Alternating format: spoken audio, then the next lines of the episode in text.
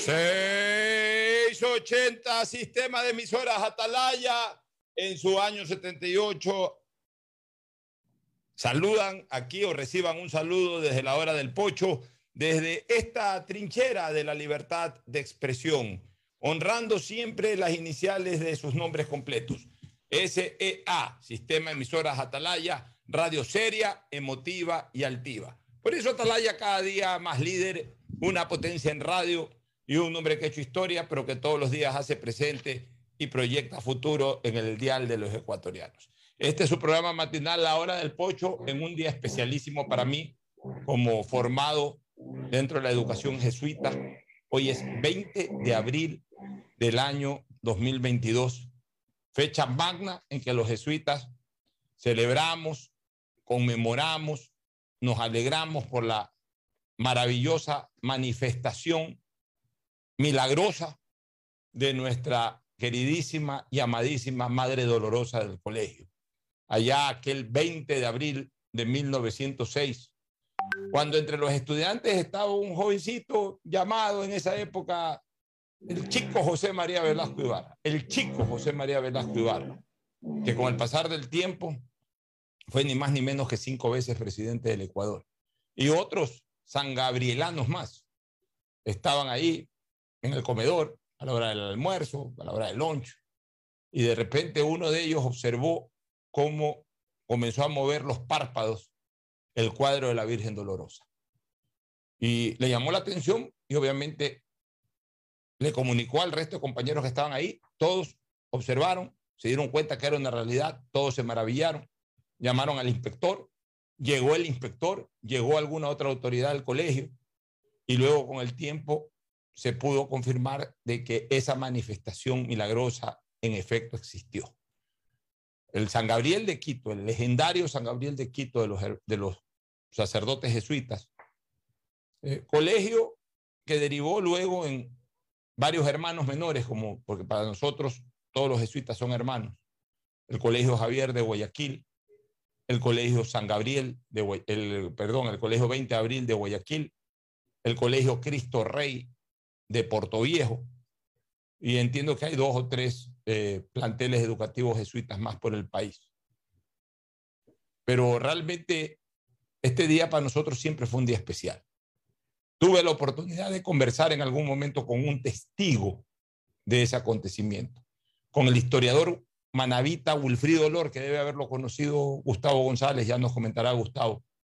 Tuve la suerte en 1981 cuando se estaban cumpliendo 75 años de esta manifestación de la dolorosa del colegio, 75 años, y al mismo tiempo se estaban celebrando los 25 años del colegio Javier. Eh, yo estaba en cuarto año y fui a elaborar un reportaje para la revista del Javier y entrevisté precisamente a don Wilfrido Lor, tío de un gran oyente de este programa, de José Jalil Pérez, el gordo José Jalil, es sobrino de Wilfrido Lor. Y ahí Wilfrido Lorno me contó todo. Obviamente yo lo transcribí esa entrevista en las páginas de, del Javier. Voy a buscar esa revista por ahí si la encuentro. Ya me, me, me he de encontrar con ella para, para en algún momento, quizás el próximo 20 de abril, en algún momento leerla. Pero tuve la suerte, la oportunidad de conversar con una persona que vivió ese acontecimiento, un ciudadano manavita, Wilfrido Lor. No lo voy a olvidar nunca. Este, con él conversé en eh, eh, su oficina, que en esa época quedaba en un sector cercano a la bahía de Guayaquil. Y don Wilfrido Olor, que debe haber fallecido, porque esta entrevista fue hace 41 años, o este hecho fue hace 41 años, y ya don Wilfrido Olor ahorita debería tener más de 110 años de vida, o sea, con absoluta seguridad. Ya él y todas las personas que estuvieron ahí fallecieron. Eh, pero en todo caso, pues él me contó eh, con lujo de detalles cómo vivieron ese momento. Por eso es que yo soy tan identificado con la Virgen Dolorosa.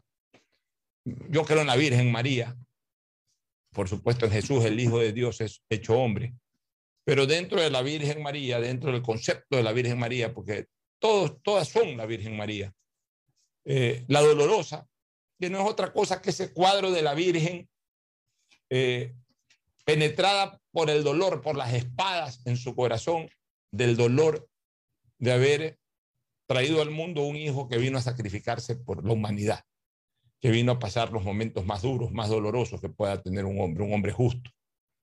Esa muerte que acabamos de recordar hace pocos días atrás en Viernes Santo y ese momento glorioso de la resurrección. Entonces, por eso Virgen la dolorosa, porque lleva, lleva, la Virgen lleva el dolor por dentro, el dolor de la humanidad, el dolor de los pecados de la humanidad, el dolor, de, el dolor que seguramente hoy debe estar sintiendo la Virgen de tanta maldad que hay en nuestro país, tanta gente perversa, tanta gente vinculada con, con, con los grupos delictivos, tanta gente que hace daño, tanta gente que asesina, tanta gente que mata. Bueno, ese dolor lo lleva en su corazón la Virgen todavía.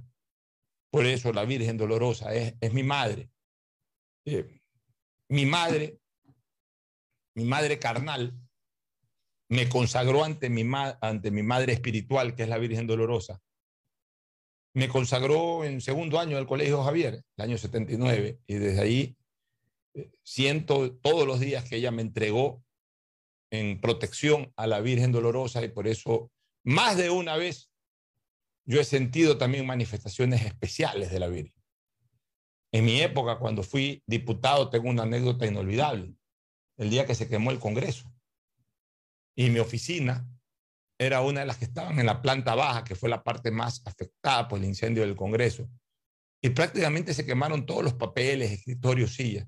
Y de las poquísimas cosas que se logró rescatar sin haberse afectado fue el cuadro de la, de la Dolorosa, que yo lo tengo en mi oficina todavía que lo tendré siempre hasta el día de mi muerte. Fue el cuadro que mucha gente lo vio cuando fui presidente de Barcelona y por ahí lo expuse, eh, obviamente eh, amparándonos en la Virgen Dolorosa para tener eh, un buen tiempo, un buen periodo.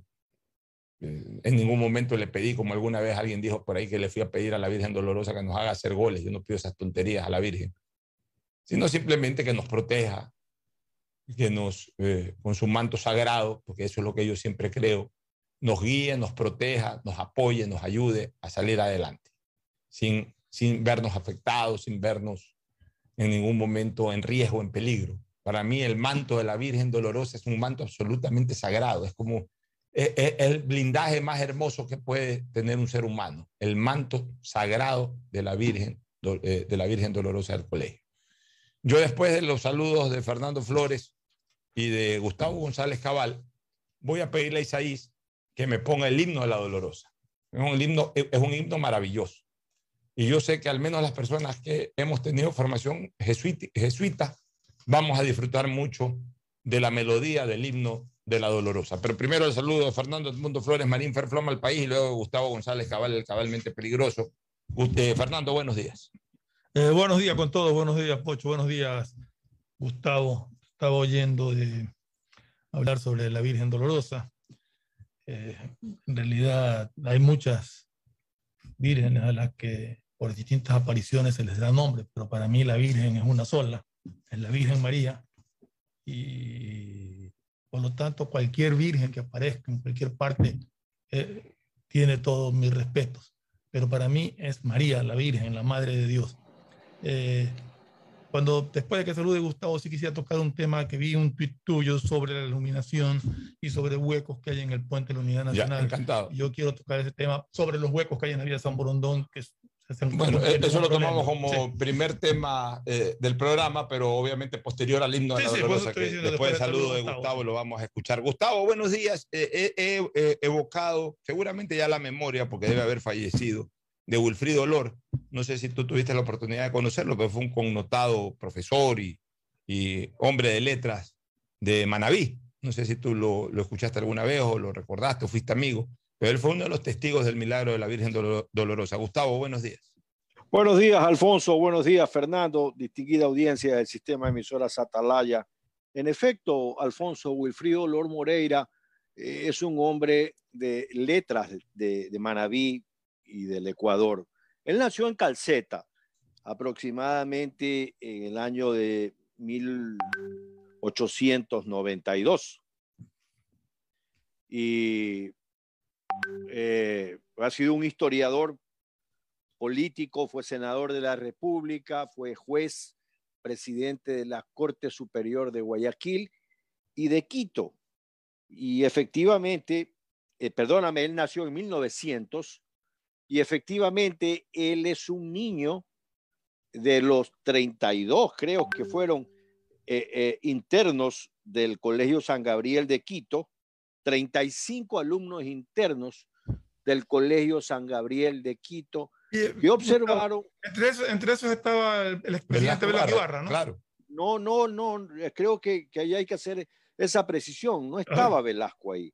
Velasco fue, fue, fue miembro del colegio, pero no estuvo dentro de los 35 internos que vieron el milagro de la Virgen. Ah. Entonces, Wilfrido Lor tenía alrededor de seis años cuando contempló esto. No tuve el agrado de tratar con él nunca personalmente, sino a través de los libros que él escribió, Alfonso. Bueno, mira tú, eh, yo siempre tuve referencia que estuvo Velasco Ibarra. Voy, voy, a chequear en el Google, eh, los testigos deben estar ahí, eh, los nombres de los testigos de, de, la manifestación de la Virgen Dolorosa del colegio. Pero mientras tanto, escuchemos, Isaíd Sánchez, escuchemos, queridos condiscípulos jesuitas y aquellos que no lo son igual, esta melodía, este himno de la Dolorosa que es realmente maravilloso.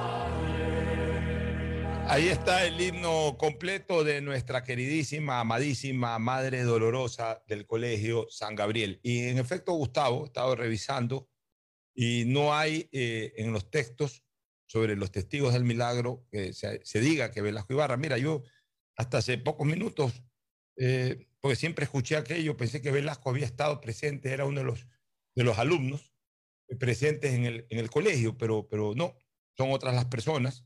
Lo que sí ocurrió es que en 1956, cuando se desarrollaba el tercer velasquismo, antes, justamente unos años, unos meses antes de entregar el poder en el único gobierno que terminó Velasco Ibarra del 52-56, antes de entregarle el mando a Camilo Ponce Enríquez, se desarrolló en el estadio de El Ejido.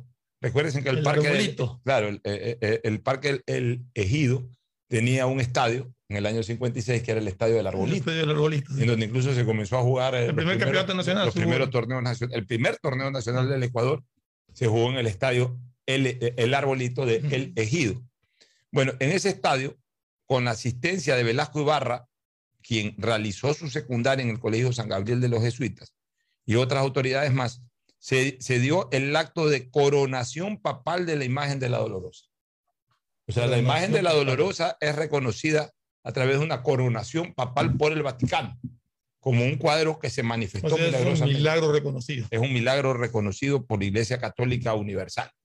Así que, eh, de todas maneras, mm, todavía me queda una pequeñísima duda sobre lo de Velasco, lo voy a seguir investigando, si él fue estudiante, pero todo parece indicar que lo que dice Gustavo es real. Velasco Ibarra fue estudiante jesuita del San Gabriel, pero no estuvo entre los muchachos. Yo siempre se lo sí mencionaba vale- por el hecho de que como era estudiante, seguramente en esa época ya estaba en el colegio. Sí valió la aclaración de Gustavo, Claro. porque también yo estaba convencido también de que Velasco había estado presente en ese acto, Claro, y ya esos detalles mínimos que tuve en el diálogo con Ulfrido Olor no los recuerdo con precisión. ¿no? Yo de- debía haberle preguntado, a lo mejor Ulfrido Olor me dijo sí o no, y, y la verdad es que no me acuerdo con exactitud cada palabra que me, que me contestó Ulfrido Olor. Fue hace 41 años que le hice esa entrevista, yo era un muchacho de 15 años cuando fui a hacerle la entrevista para la revista del Colegio Javier, pero eh, no quería dejar pasar por alto esta fecha que para mí es absolutamente histórica. 20 de abril de 1906. Tuve la suerte el 20 de abril del año 2006, cuando se conmemoraron los 100 años, estamos hablando de ya hace 16 años, qué barbaridad. Este es el año 116 de esa manifestación. Estuve presente, yo era legislador de la República y estaba en Quito, y fui al acto especial que se dio en la Catedral Metropolitana de la ciudad de Quito, justamente para recordar los 100 años del milagro de la Virgen Dolorosa. Y por ahí hice algo malo ese día también, que lo tengo muy presente y, que para mí es causal de muchas cosas que han pasado en mi vida. Pero bueno, eso lo dejamos a un lado, mi querido Fernando. Todos cometemos errores en la vida. Ya, pero en todo caso, eh, ahora sí entremos a, a- a los otros temas que tú quieres tratar, ¿no? Sí, básicamente eh, leí tu tweet sobre la iluminación, la falta de iluminación en el puente.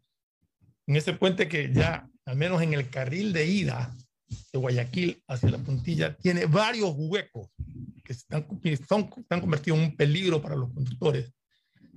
La vía de San Borondón, que tengo entendido sigue siendo responsabilidad y competencia del Ministerio de Obras Públicas y todavía no se la concesionan a la, la alcaldía de San Borondón, está en tramos completamente dañados, sobre todo comprendido entre, entre la puntilla y, y más o menos el club, el club español, el Liceo Panamericano, por ahí. Hay realmente tramos bastante, bastante deteriorados. Son un peligro, la gente anda a una velocidad pues permitida, pero que, que, que no es 20 kilómetros por hora, entonces hacen movimientos bruscos muchas veces para evitar justamente caer en esos ojos desenfrenados. Viniendo de, saliendo de San Borondón para tomar el puente, en la curva que hay para, está como ese para salir, en la curva, hay un cráter, Sí, es terrible. hay un cráter ahí. Es un cráter, eso Sí. no es un hueco. no, no es un hueco, O es sea, un no, cráter. o sea, a ver, eso es, un, eso es un cráter, o sea, eso hay que, no se puede pasar por encima de eso, eso hay que abrirse eh, al- al- al lado de- del mismo carril, abrirse al lado derecho o al lado izquierdo, al lado izquierdo molestando con, con- con la circulación. Por suerte es un poquito ancho, da casi como para tres carriles ahí, Sí. aunque están divisados dos dos, pero, pero eso hace que si uno se abre un poquito, eh, no, no, no, no provoca un embotellamiento o, o, o un accidente o una colisión con el carro que va a la izquierda. O tirarte a la derecha y entras, vas casi que bordeando, prácticamente tocando la acera. Pero es increíble, es un cráter que además no está ahí desde hace una semana o No, dos. ya tiene Ya, lle- ya lleva meses enteros. Entonces, Fue creciendo. ya, o sea, ahí la reflexión es por Dios. Alguien, alguien, cuidado, termina siendo la solución aquel señor o aquel grupo de personas, obviamente indigentes la mayoría de ellos, o que buscan la manera de ganarse el pan, que van con unos sacos de arena ahí y piden cualquier propina a cambio de eso. O sea, es increíble que, que en pleno siglo XXI, en, en un lugar tan transitado, que es ni más ni menos que la salida al puente de la Unidad Nacional desde San Borondón, no haya quien pueda solucionar esto por este malhadado tema de la competencia. Entonces no se sepa si la competencia es de la prefectura, del Ministerio de Obras Públicas, Hasta del yo conozco municipio es de- una vía estatal y por Claro. lo tanto competencia del Ministerio ya, de Obras o del Públicas, Ministerio de Obras conozco. Públicas, igual que lo del puente.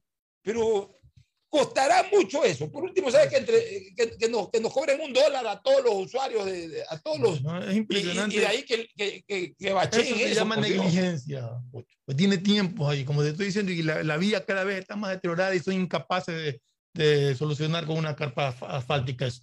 Igual eh, salí- eh, comenzando el puente de San Borondón hacia Guayaquil, hay unas juntas de, de, de la losa que están en pésimo estado.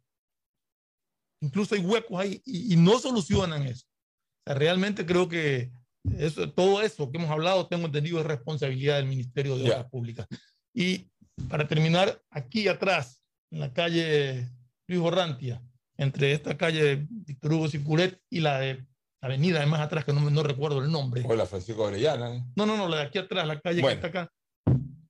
Esa calle es- Está ya no es calle. Ya está Sí, es puro Hay que ir hueco. zigzagueando. Hay que ir zigzagueando frente, O sea, a, frente a la empresa, el Senel, creo que Hay que, conver- hay que convertir a nuestro carro en un, Impresionante. en un mané garrincha. Sí, hay que ir huecos y- Así, así, era, así era garrincha en la cancha. Exactamente. Así hay que llevar el carro ahora, los garrinchas. Y más allá de que algo que siempre hemos nosotros hablado, ese sector es un urinario público. Ah, no, eso es terrible. Entonces yo no entiendo por qué el municipio no se preocupa de, de hacer urinario, de poner urinario para que la gente, o los taxistas, en su gran mayoría son los señores taxistas, Pero que- tú, tú estás respondiendo a esto en razón, como ya lo dijiste también a un tweet que yo puse ayer, Ujú. que lo de, las- lo de los huecos es terrible, pero ya es intolerante. Y fue el motivo de ver- verdaderamente mi tweet. Yo iba con mi hija, que ya había llegado ayer, este, entonces estuvimos, eh, ella estuvo haciendo cosas en la ciudad, yo también, después ya nos encontramos y, y nos fuimos para, para San Borondón. Y, trans- y, y cruzando justamente el puente de la Unidad Nacional, porque realmente yo eh, ya comparto mucho mi, mi regreso a San Borondón en, en las noches o en la tarde o en las noches, yo ya lo comparto mucho con el nuevo puente. Ya, Entonces, en la mayoría Oye, a propósito del por nuevo el puente, solamente una, a mí no- después se me olvida. Eh, el día el, el que hablábamos del piedrazo ayer, de, Ujú. no, no fue en Sauces, tengo entendido que fue en el otro puente, porque dice que es una organización Aurora del Río o algo Entonces así. ya es el puente, el- el, el puente de la joya. Exacto, el de allá. Qué increíble. Por allá fue. Sí, sí, por, al menos por la organización que mencionan. Está bien. Pero, pero para reiterar o regresar al tema de ayer, cojo el puente de la Unidad Nacional. O, no sé si a los tiempos, no creo que a los tiempos, sino que realmente ayer me di cuenta. Venir de Guayaquil para acá. No, no, de Guayaquil hacia San Borondón. Es- es- Ya, y eran siete y cuarto, siete y veinte de la noche. Y, y, oye, yo veo el puente demasiado oscuro. Y cuando me, me fijo a las, a las luminarias de los puentes, de, perdón, del puente, la fila central de las luminarias, bueno, estaban prendidos, pero La- la fila que da hacia el río, Ya. la baranda del río, que hay toda también una hilera de, de luminarias, absolutamente todas apagadas. Por eso que tomé la foto. Le dije a mi hija, tómame la foto y pásamela para ponerla en Twitter. Tomé la foto. Todas las luminarias apagadas. O sea, yo pregunto una cosa, este no es un puente de, puebli- de pueblito. Y así Ya, fuera, así ¿no? fuera, como lo puse en mi tweet, así fuera un, un puente de pueblito, dale todo el mejor mantenimiento, merece también recibir el mejor mantenimiento, porque ese pueente sirve, sirve a ciudadanos. O sea, yo no soy de los que considero que hay primera clase, segunda clase, tercera clase. Pero eh, lo que quiero decir es, cuando señalo que no es un puente de pueblito, es que es el puente más grande, posiblemente por lo menos más importante del país. A lo mejor pueden haber puentes más grandes, a lo mejor el puente eh, de, San Clemente, donde siempre transita eh, Gustavo, el que conecta Bahía con Canoa, debe ser un puente mucho más grande que el puente de la Unidad Nacional, San Vicente, perdón, debe ser un puente mucho más grande, no tengo la menor duda, o pues el puente de Tachina en Esmeralda puede ser más grande, o algún puente en el oriente puede ser más grande que el puente de la Unidad Nacional, pero no creo que haya un puente más importante eh, eh, y más tradicional que el puente de la Unidad Nacional. Hubo una respuesta a tu tweet que te decían, y eso, Pocho, que no han ido a Durán. O sea, parece que, también a Durán. es la misma Bueno, historia. Durán, o sea, este es solamente el, puente más corto. Ahora, si tú sumas el, la, la, longitud del puente a Puntilla y luego el puente Puntilla-Durán, ahí sí estamos hablando de tres kilómetros. Porque el puente el que, que, llega a Durán sí es cerca de dos kilómetros y este es un kilómetro y un piquillo más, o un kilómetro, o 850 metros, la verdad la longitud no la tengo tan precisa en mi mente. Pero estamos hablando de que en la suma de los dos puentes hay cerca de 3 kilómetros. O sea, a la larga, el puente de la Unidad Nacional no es cualquier puente. Es posiblemente el puente más importante del país, el puente más visible del país. ¿Y cómo es posible que esté como un puente de pueblo ahí? Y, ya, ¿sabes y, y lo peor, lo que más me molesta es que todas las autoridades del país pasan por ahí. Pues yo te aseguro que la gran mayoría de las autoridades del país o viven en sectores donde tienen que pasar por ese puente o vienen eh, y, obligadamente pasan por ese puente. O sea, no es algo que de repente el puente en el oriente nadie se dio cuenta que tiene las luminarias apagadas. Acá todo el mundo se da cuenta que, que tiene las luminarias apagadas. Y nadie resuelve ese problema. Entonces, ahora, ¿de quién es la responsabilidad ahí? si eh, el puente de la unidad nacional también es competencia estatal, ok, entonces que el Estado se preocupe de coordinar, de, de, de, de a reparar esto. Ahora, la pregunta es quién del Estado, si es el gobernador, si es el Ministerio de Obras Públicas directamente, pero bueno, también ya puede ser el Ministerio de Obras Públicas, pero por ese puente pasa todos los días el señor gobernador de la provincia, que vive en San Borondón, pues. Entonces el señor gobernador sí puede coger y, llamar a la CENEL o llamar al Ministerio de Obras Públicas y decir, oye, este puente lleva varios días o varias semanas con las luminarias apagadas en la noche. Estamos hablando de temas de seguridad ciudadana y comenzamos por ni siquiera tener encendido como debe estar encendido el puente de la Unidad Nacional. Y bueno, en las calles, o sea, también eh, eh, ya, ya, ya, tenemos que asumir responsabilidades más allá de que no es mi competencia, como que se ha puesto de moda esta frase de no es mi competencia. Entonces, como se ha puesto de moda esto no es mi competencia, nadie habla, nadie reclama, nadie dice nada, nadie hace no es competencia de nadie. Porque al final de cuentas no es competencia de nadie, el que es competencia es oído sordo. Entonces, ¿qué es que está pasando? ¿Qué es que está pasando? O sea, si ya no podemos ni siquiera tener encendido el puente de la Unidad Nacional de noche. Ah, pero en campaña política ahí sí se acuerdan del puente.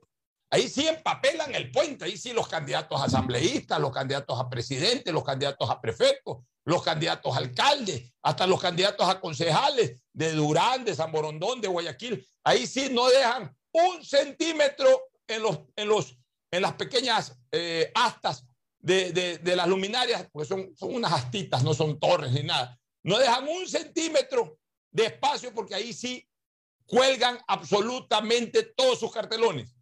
Pero se acabó la campaña, primero no limpian, alguien tiene que mandar a limpiar eso, y después no les importa si es que las luces están apagadas, no les importa si es que el pavimento está lleno de huecos, ahí ya no les importa el puente. ¿Qué, qué está pasando, Fernando y Gustavo? Gustavo, tu criterio. Sí, estaba revisando la longitud de los puentes y el complejo de los puentes que existe sobre la ría Guayas.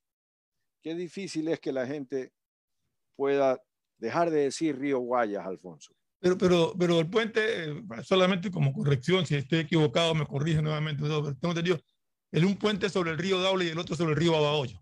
No cruzan la claro, ría Por supuesto, por supuesto. El puente de la Unidad Nacional para hablar con propiedad, eh, mide 2.186 metros. Total. Total, total, los dos puentes. Y el puente sobre Bahía de Caracas y San Vicente eh, mide un poco más. Uh, yo creo que está sobre eh, 1.980 metros, solo el puente. Entonces, el puente más largo es el que descansa en la puntilla y llega a Durán. Entonces, pero es un complejo de puentes. Puente de la Unidad Nacional son los dos puentes, el que cruza lo que tiene que ver con el Daule y lo que tiene que ver con el Babahoyo dentro de la ría del Guayas. Y luego el puente sobre la ría, la ría de Bahía de Caracas, tiene 1980 metros. Y te voy a decir algo, Fernando y, Alfonso, el puente está bien descuidado también en Bahía. Ah, también. Hay problemas en las uniones, hay problemas en la iluminación.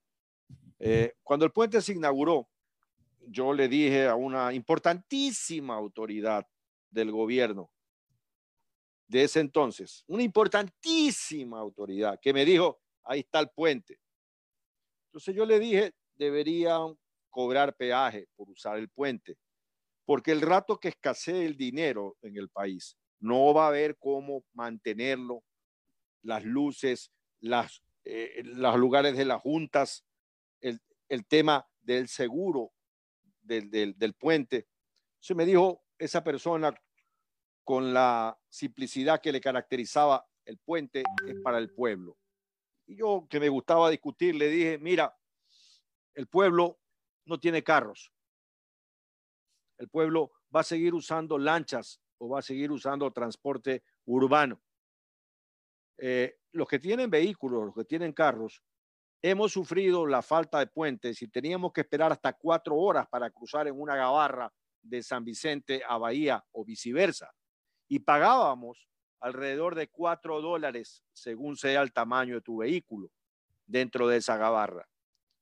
Y entonces pagar un peaje de un dólar, qué sé yo, dos dólares, según el tamaño del vehículo, lo hubiera garantizado, si las cosas fueran como deben ser, que el puente se mantenga solo.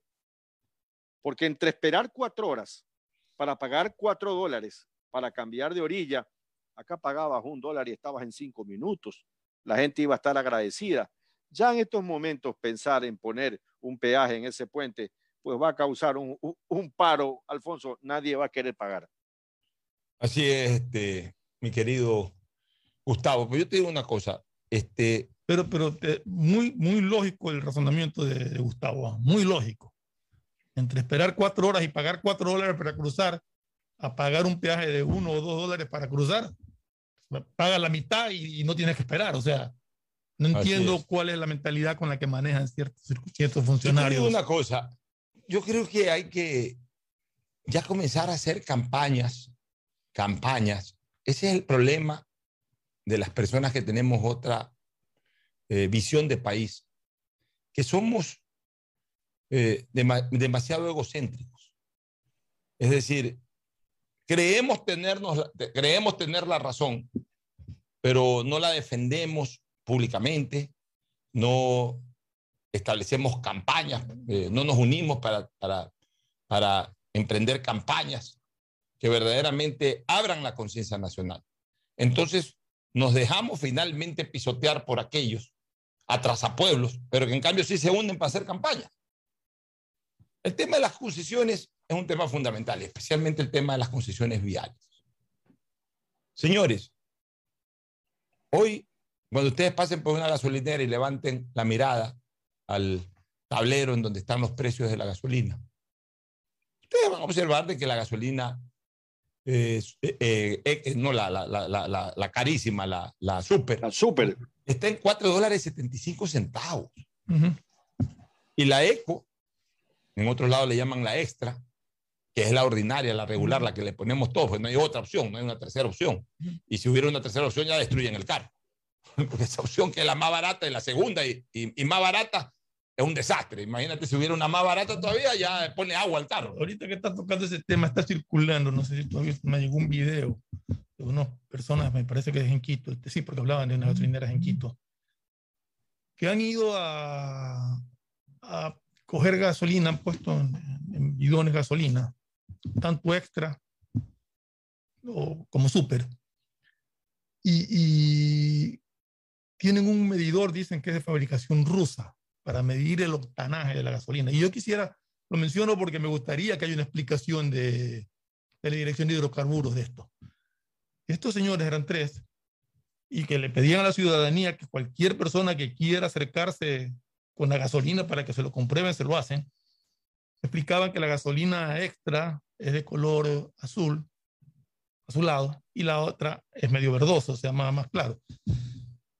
Sacaron y pusieron en, dos bidones, bidones en, dos, en dos plásticos, pusieron la gasolina para se distingue y todo. Y con este aparato le midieron el octanaje.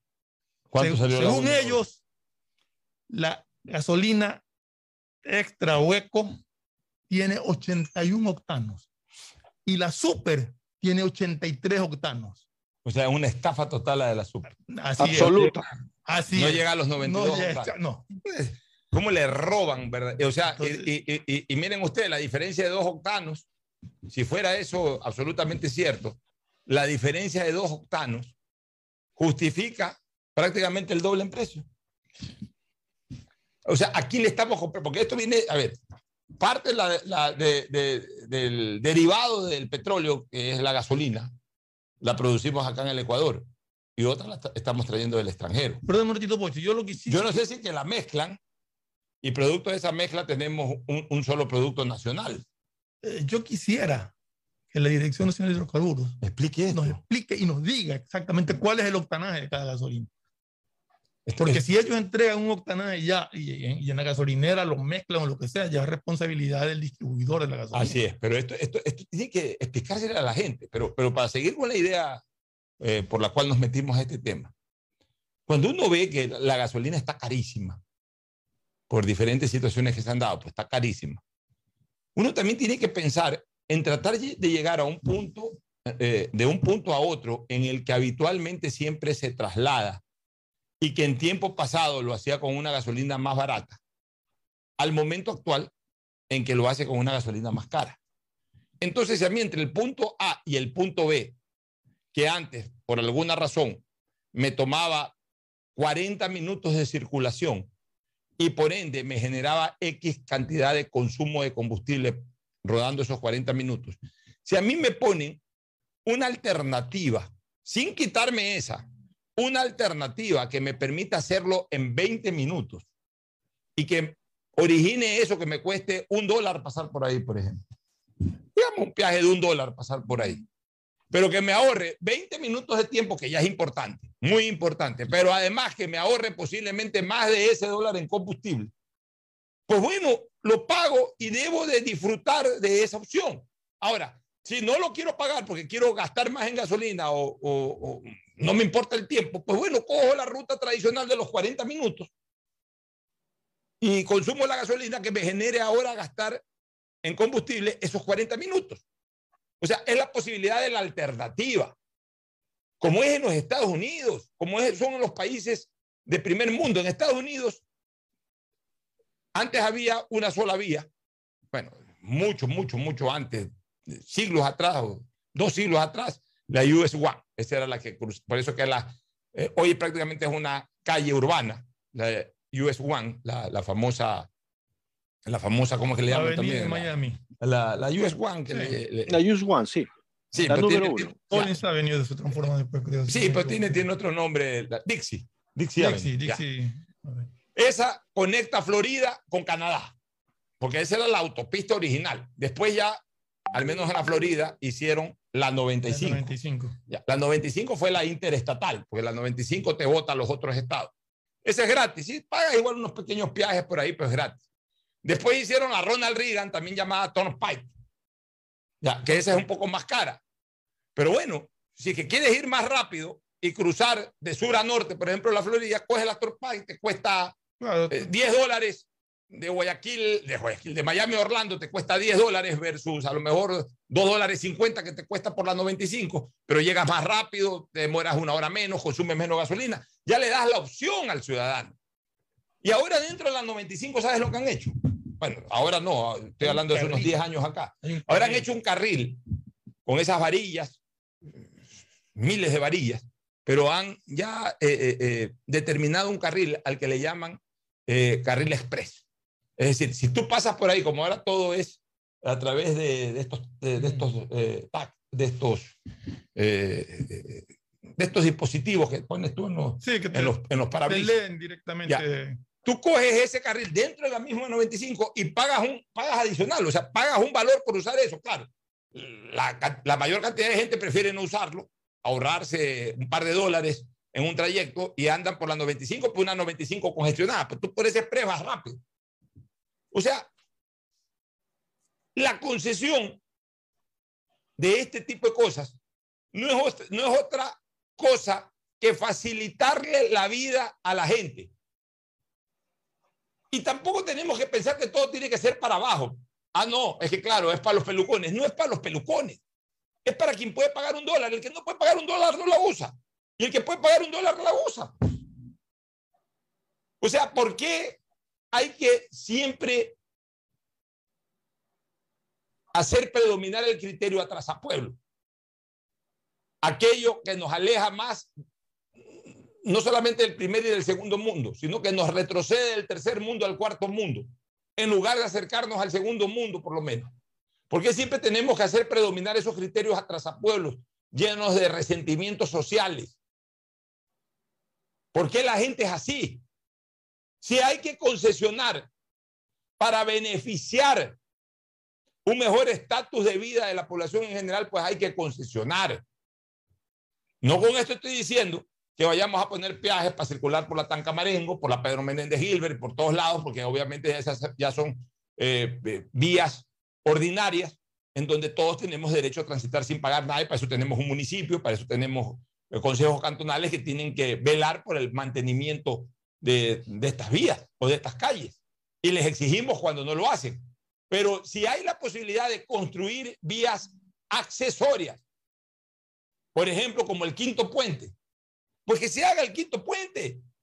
Y si ese quinto puente bien hecho, como lo decía Roberto Robinson, no un quinto puente de dos carrilitos, uno de ida y uno de vuelta, y que van estrechos los carros y que a la larga y que no tienen facilidades para acceder al quinto puente, sino que hay que ir a, puntos extremos y eso le va a quitar funcionabilidad al quinto puente, sino un quinto puente bien hecho, amplio, con varios carriles de ida, con varios carriles de vuelta, con accesibilidad en, varios puntos de la ciudad para entrar al quinto puente. Si eso nos cuesta circular por ahí dos dólares de ida, dos dólares de vuelta, pues lo pagará el que quiere pagarlo y el que tiene para pagarlo. Y incluso el que no tiene para pagarlo, en un momento determinado va a tener que decidir entre no pagarlo, pero consumir más combustible que a la larga le sale más caro, o pagarlo porque se ahorra también en combustible. Pues. Nada es estático, nada es fijo, nada es que, a ver, el peaje es esto, ¿tienes o no tienes para el? No. Tengo para el no tengo para el pero en cambio consumo más gasolina. Voy a consumir más gasolina de lo que me cuesta el peaje. Entonces, es verdad, no tengo para el pero lo que voy a pagar en el peaje me ahorro en el gasto de gasolina. Esa es la economía. Así debe de verse la economía, de manera dinámica, global, no estática, no de, ah, el peaje. Ah, alguien se está enriqueciendo. Fernando, Gustavo. O sea, hay muchas cosas que, que arreglar en este país. Y yo creo que, que lo primero es que de lo que hay actualmente tiene que darse un servicio de primera.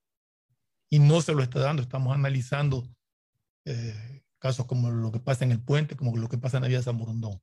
Y eso es competencia del Estado, del Ministerio. De ahí, en algún momento, si mal no recuerdo, se hizo un trazado de una posible autopista a la península de Santa Elena iba a tener supuestamente en ese trazado, se hablaba de cobrar un peaje alto, sin tocar la, la, autovía actual.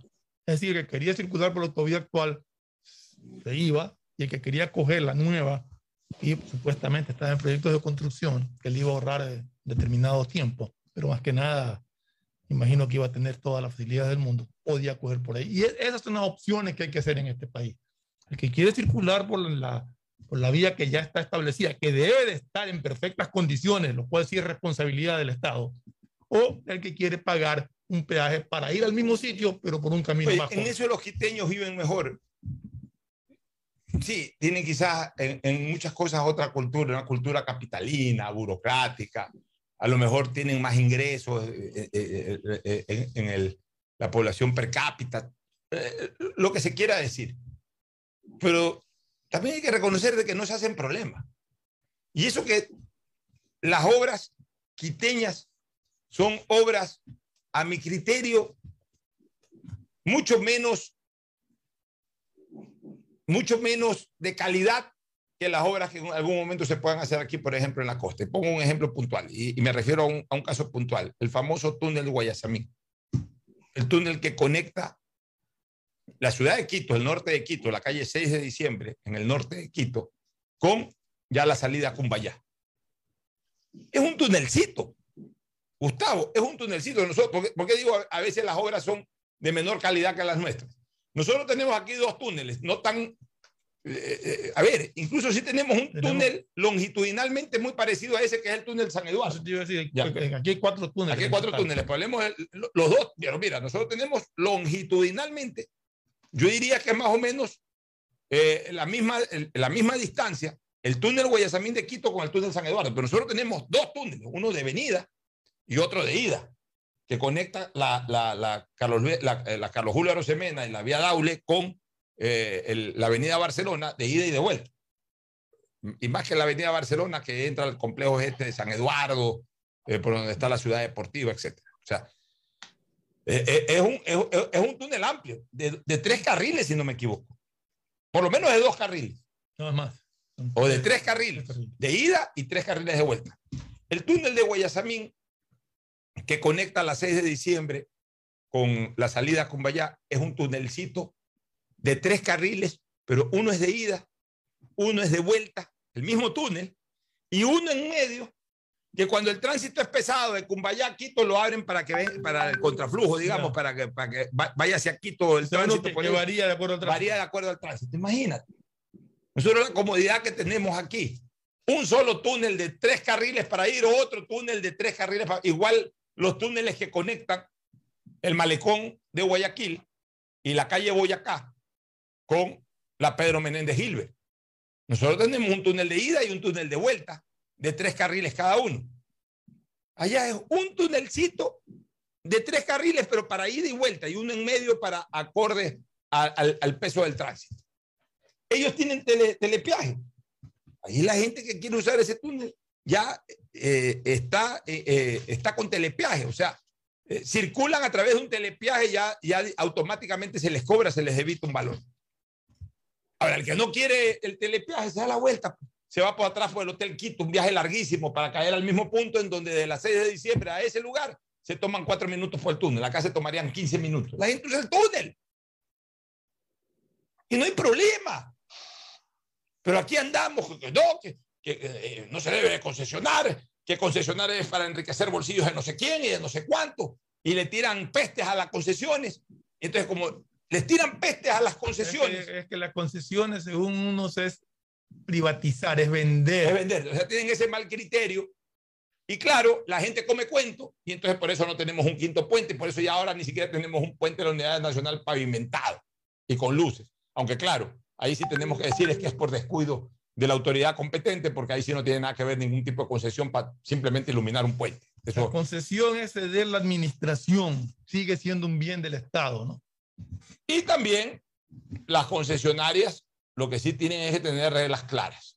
Por ejemplo, yo no estoy conforme con las concesiones en la carretera durante ya más de 20 años en la provincia del Guayas. Ya a estas alturas, la concesionaria no solamente debería limitarse a tener bien pavimentado el, carretero, sino ya ampliado. Tengo entendido que están dentro de los contratos y no lo han cumplido. Y no lo han cumplido. Y ahí también abusan. Pero bueno, para eso están las autoridades de control. el, el concesionante sí tiene que tener el derecho a exigir de que se cumplan las normas del contrato. Por eso ya es harina de otro costado. Bueno, nos vamos a una primera pausa porque hay un par de temas. No sé si quieras referir algo más sobre lo que hablamos, Gustavo, si no, nos vamos a la pausa para volver con otros temas. Eh, no te escucho, Gustavo. El audio, Gustavo. Para cerrar, nada más quería enriquecer el debate y la información a nuestros radioescuchas. La verdad es que si yo viviera en Santo Domingo de los Sáchilas, o Santo Domingo de los Colorados o viviera en Esmeraldas, realmente le hubiera iniciado hace mucho tiempo una acción de protección contra el municipio de Quito. ¿Cómo es posible que a estas alturas del siglo Quito siga usando los ríos Guayabamba, Monjas y Machángara para descargar sus efluentes de aguas servidas directo? Esos efluentes de agua servida bajan por gravedad y van a formar parte del río Blanco. Por eso es que el agua potable de ciertos ríos de Esmeralda y de Santo Domingo tienen graves problemas de contaminación bacteriana. ¿Cómo es posible que la alcaldía de Quito, que se dedicó a hacer un metro, que está pensando pues ver qué otra cosa superflua gastan, no solucionen este problema? Claro, Fernando, el problema no es para ellos, porque las aguas servidas corren hacia abajo. O sea, finalmente el que paga los platos rotos son los agricultores de otros valles, como eh, eh, eh, otros valles que se dedican a la horticultura, a, la agricultura en síntesis y usan esas aguas para regar. Y luego, finalmente, grandes poblaciones como Esmeraldas, la ciudad de Esmeraldas y la propia Santo Domingo de los Colorados que tienen que hacer captaciones de agua para servir de agua potable a sus ciudadanos. Entonces, estas son las cosas que tenemos los ecuatorianos que, enterarnos y, llegar a, empoderarnos de esas soluciones, porque los problemas que se están generando no quedan en quien los genera, sino quien sufre las consecuencias, Alfonso. Dicho de otra manera, Gustavo, bajan la válvula y que el estiércol vaya a la costa. Exacto. Bajan la válvula y que el estiércol vaya a la costa. Oye, yo nunca me voy a olvidar de una portada. Yo no le paro, nunca le paré bola o le di importancia, por supuesto. Esta revista, que era más un panfleto que otra cosa, la llamada revista Pancho Jaime. Pero una vez tuvo una portada que la verdad verdaderamente llamó la atención. Eran en épocas del gobierno del presidente Borja y se reclamaba mucho que el presidente Borja no le prestaba atención a Guayaquil, aunque con el tiempo hay que reconocer que el presidente Borja hizo muchas cosas importantes en Guayaquil. Pero bueno, tú sabes que en el calor político del momento, que sí, que este hombre de la sierra tiene abandonada la costa y especialmente a Guayaquil y todo, este Pancho Jaime no se le ocurrió una otra idea para caricaturizar ese momento y ese reclamo y puso la cara de Borja arriba, una especie de resbaladera que nacía en Quito, salía en Guayaquil y empujaba por ahí un órgano genital por esa resbaladera hacia Guayaquil. hasta el día de hoy, hasta el día de hoy tengo graficada en mi mente esa portada. Eh, a veces tienen unos, eh, tienen unos, eh, unas iniciativas para, con un dibujo, referir mucho más que mil palabras. Pero claro, en esa ocasión fue de una manera muy ordinaria y muy vulgar, como era típico de esa revista. Pero de todas maneras, con esto que acaba de decir Gustavo, de que bajan la válvula y el excremento lo mandan a la costa, me vino a la mente esa portada. Nos vamos a la pausa y retornamos con, con otros análisis eh, muy importantes del quehacer político y sobre todo de seguridad ciudadana. Ya volvemos. El siguiente es un espacio publicitario apto para todo público. Tu auto, seguro sigues tarareando esa canción de na, na, na, na, na, na o preguntándote qué comerás al llegar a casa. Nosotros también. Aprovecha este momento y ponte al día en tu matrícula vehicular con Pacific Card. Parquea, ingresa a tu banca virtual y difiere tu pago hasta 12 meses con intereses. O sigue largo y paga en efectivo en tu banco aquí más cercano o nuestras ventanillas. Si eres empresa podrás pagar con débito tu cuenta en nuestro Cash Management. Solo tu banco banco tiene todas las opciones que necesitas para darle luz verde a tus paseos con tu matrícula vehicular al día. Todos los niños y niñas, sin importar dónde vivan, merecen tener acceso a desarrollar disciplinas deportivas en cuerpo sano, mente sana. Gracias a la acogida en Guayaquil, la prefectura del Guayas junto a Fede Guayas extienden sus vacacionales gratuitos a Durán y Milagro. Niños y niñas podrán entrenar fútbol, básquet, defensa personal y más. Las inscripciones están abiertas ingresando a www.guayas.gov.es. El deporte. Va porque va, va porque va. Prefectura del Guayas. Susana González, prefecta. ¿Sabías que en Guayaquil el exceso de velocidad es una de las principales causas para que ocurran siniestros de tránsito que siguen dejando muertos, heridos y mucho dolor? La ATM recibe y atiende diariamente el pedido ciudadano que solicita la instalación de dispositivos que obliguen a los conductores a bajar la velocidad. Al conducir, cuida tu vida y la de los demás.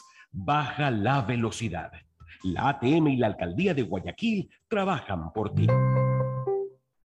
En Banco del Pacífico celebramos juntos 50 años de sueños cumplidos por miles de ecuatorianos que creyeron en la visión de su fundador, brindando un servicio de calidad y soluciones financieras integrales con innovación y transparencia. 50 años de cumplir con historias de personas que se conectan sin fronteras por sus sueños. Banco del Pacífico, 50 años siempre contigo. Desde 1972, un banco privado. Elegimos conectarnos con la mejor red del país para trabajar o estudiar con la mayor velocidad y la seguridad de tener una buena señal en cualquier lugar. Solo en Claro puedes disfrutar de todas las APPs y ver todas las series y películas usando los gigas como quieras. Porque conectados con la mayor velocidad y la mayor cobertura, podemos más. Más información en claro.com.es. Bessie, ¿qué hacen? Sacando esto que estorba en la casa. Pero es un mueble. Lo sé, pero ya no sirve. Bessie, sea responsable y evite botar objetos de gran volumen en la vía pública. Recuerde, los enseres domésticos que ya no use, llévelos al centro de acopio más cercano. ¿Y dónde encuentro la dirección? Simple, solo entre a www.urbaceo.com. ¿Y tú, guayaquileño, estás llevando tus objetos de gran volumen a un centro de acopio? Haz tu parte por un Guayaquil más ordenado, más limpio. En el gobierno del encuentro lo que se promete se cumple. Vacunamos a 9 millones de ecuatorianos en 100 días. Aumentamos el salario básico. Ahora podemos acceder a créditos hasta 30 años plazo con el 1% de interés. Y esto es solo el comienzo. Porque ese es el encuentro por el que votamos. Y hoy somos testigos de cómo se está cumpliendo. De cómo juntos lo estamos cumpliendo. Gobierno del encuentro. Juntos cumplimos. Si estás en tu auto, seguro sigue tarareando esa canción de na, na, na, na, na, na o preguntándote qué comerás al llegar a casa. Nosotros también. Aprovecha este momento y ponte al día en tu matrícula vehicular con Pacific Card. Parquea, ingresa a tu banca virtual y difiere tu pago hasta 12 meses con intereses. O sigue largo y paga en efectivo en tu banco aquí más cercano o nuestras ventanillas. Si eres empresa, podrás pagar con débito tu cuenta en nuestro Cash Management. Solo tu banco banco tiene todas las opciones que necesitas para darle luz verde a tus paseos con tu matrícula vehicular al día. Banco del Pacífico. Ecuagen, medicamentos genéricos de calidad y confianza a su alcance. Ecuagen, una oportunidad para la salud y la economía familiar. Consuma genéricos Ecuagen. Elegimos conectarnos con la mejor red del país para trabajar o estudiar con la mayor velocidad y la seguridad de tener una buena señal en cualquier lugar. Solo en Claro puedes disfrutar de todas las APPs y ver todas las series y películas usando los gigas como quieras. Porque conectados con la mayor velocidad y la mayor cobertura, podemos más. Más información en claro.com.es. En Banco del Pacífico celebramos 50 años siendo el mejor aliado para realizar los sueños de miles de ecuatorianos en un país que cumple sus metas y trasciende fronteras, innovando día a día por las posibilidades que brinda un banco privado de primer nivel para todos. Una historia que trasciende en el tiempo, marcando hitos en el país. Banco del Pacífico, 50 años siempre contigo. Desde 1972, un banco privado. Nuevas obras en la parroquia Jimena. Mantenimiento vial con pavimentación en todas las calles de este sector para mejorar la movilidad de todos los ciudadanos. Guayaquil está lleno de obras. Porque tu bienestar siempre es primero. Alcaldía de Guayaquil. Hello, soy George Washington, el apuesto hombre del billete de un dólar. Tengo un mensaje para ti. Estas vacaciones dale un descanso al dinero en efectivo y utiliza Pacificar. Así podrás visitar bathrooms, digo baños, y disfruta del rafting, el canopy y, obviously, la melcocha. Porque con Pacificar todos nos merecemos unas vacaciones, hasta el dinero en efectivo. Difiere tus consumos con Pacificar. Aprovecha dos meses de gracia y participa en el sorteo de órdenes de hospedaje. Pacificar, historias que vivir. Banco del Pacífico. Thank you, Pacificar. En el gobierno del encuentro lo que se promete se cumple. Vacunamos a 9 millones de ecuatorianos en 100 días. Aumentamos el salario básico. Ahora podemos acceder a créditos hasta 30 años plazo con el 1% de interés. Y esto es solo el comienzo. Porque ese es el encuentro por el que votamos. Y hoy somos testigos de cómo se está cumpliendo. De cómo juntos lo estamos cumpliendo. Gobierno del encuentro. Juntos cumplimos. Elegimos conectarnos con la mejor red del país para trabajar o estudiar con la mayor velocidad y la seguridad de tener una buena señal en cualquier lugar. Solo en Claro puedes disfrutar de todas las apps y ver todas las series y películas usando los gigas como quieras, porque conectados con la mayor velocidad y la mayor cobertura, podemos más. Más información en claro.com.es. Detrás de cada profesional hay una gran historia.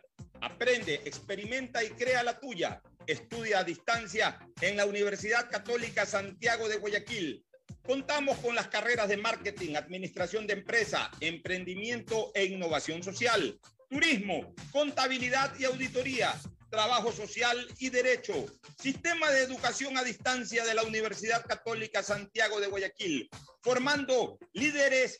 En Banco del Pacífico celebramos 50 años siendo el mejor aliado para realizar los sueños de miles de ecuatorianos, convirtiéndose en un compromiso de crecimiento por un país que se levanta día a día, conectándose sin fronteras por sus sueños. 50 años de innovación y confianza, parte de un viaje donde todos somos protagonistas. 50 años siempre contigo. Banco del Pacífico, desde 1972, un banco privado. De todos los premios que hemos recibido en el aeropuerto de Guayaquil consecutivamente desde su inauguración, este es el más especial de todos, porque volamos contigo contra viento y pandemia y la ASI nos premió como el mejor en calidad de servicio en nuestra categoría de 2 a 5 millones de pasajeros y superando por puntos a todos los aeropuertos de Latinoamérica y el Caribe. Seguiremos cuidándote y siendo los mejores aún en el peor de los tiempos. Autoridad Aeroportuaria y la Alcaldía de Guayaquil, haciendo que la nueva ciudad vuele alto. Todos los niños y niñas, sin importar dónde vivan, merecen tener acceso a desarrollar disciplinas deportivas en cuerpo sano, mente sana. La Prefectura del Guayas junto a Fede Guayas extienden sus vacacionales gratuitos a Durán y Milagro. Niños y niñas podrán entrenar fútbol, básquet, defensa personal y más. Las inscripciones están abiertas ingresando a www.guayas.gov.es. El deporte va porque va, va porque va. Prefectura del Guayas. Susana González, prefecta.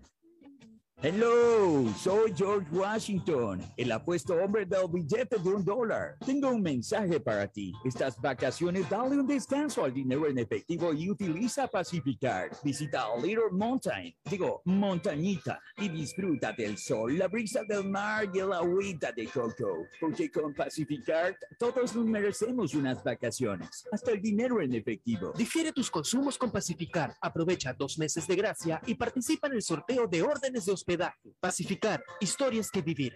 Banco del Pacífico. Thank you, Pacificar. Que es mejor nunca tener que escuchar.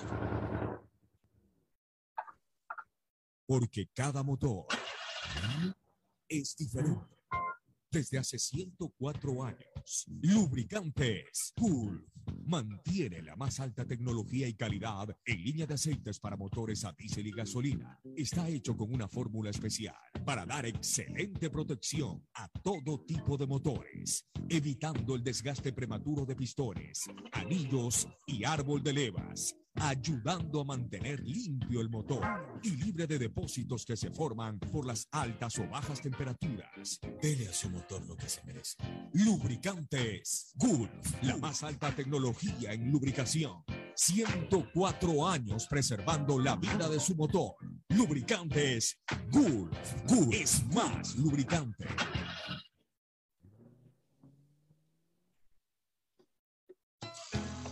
Fin del espacio publicitario.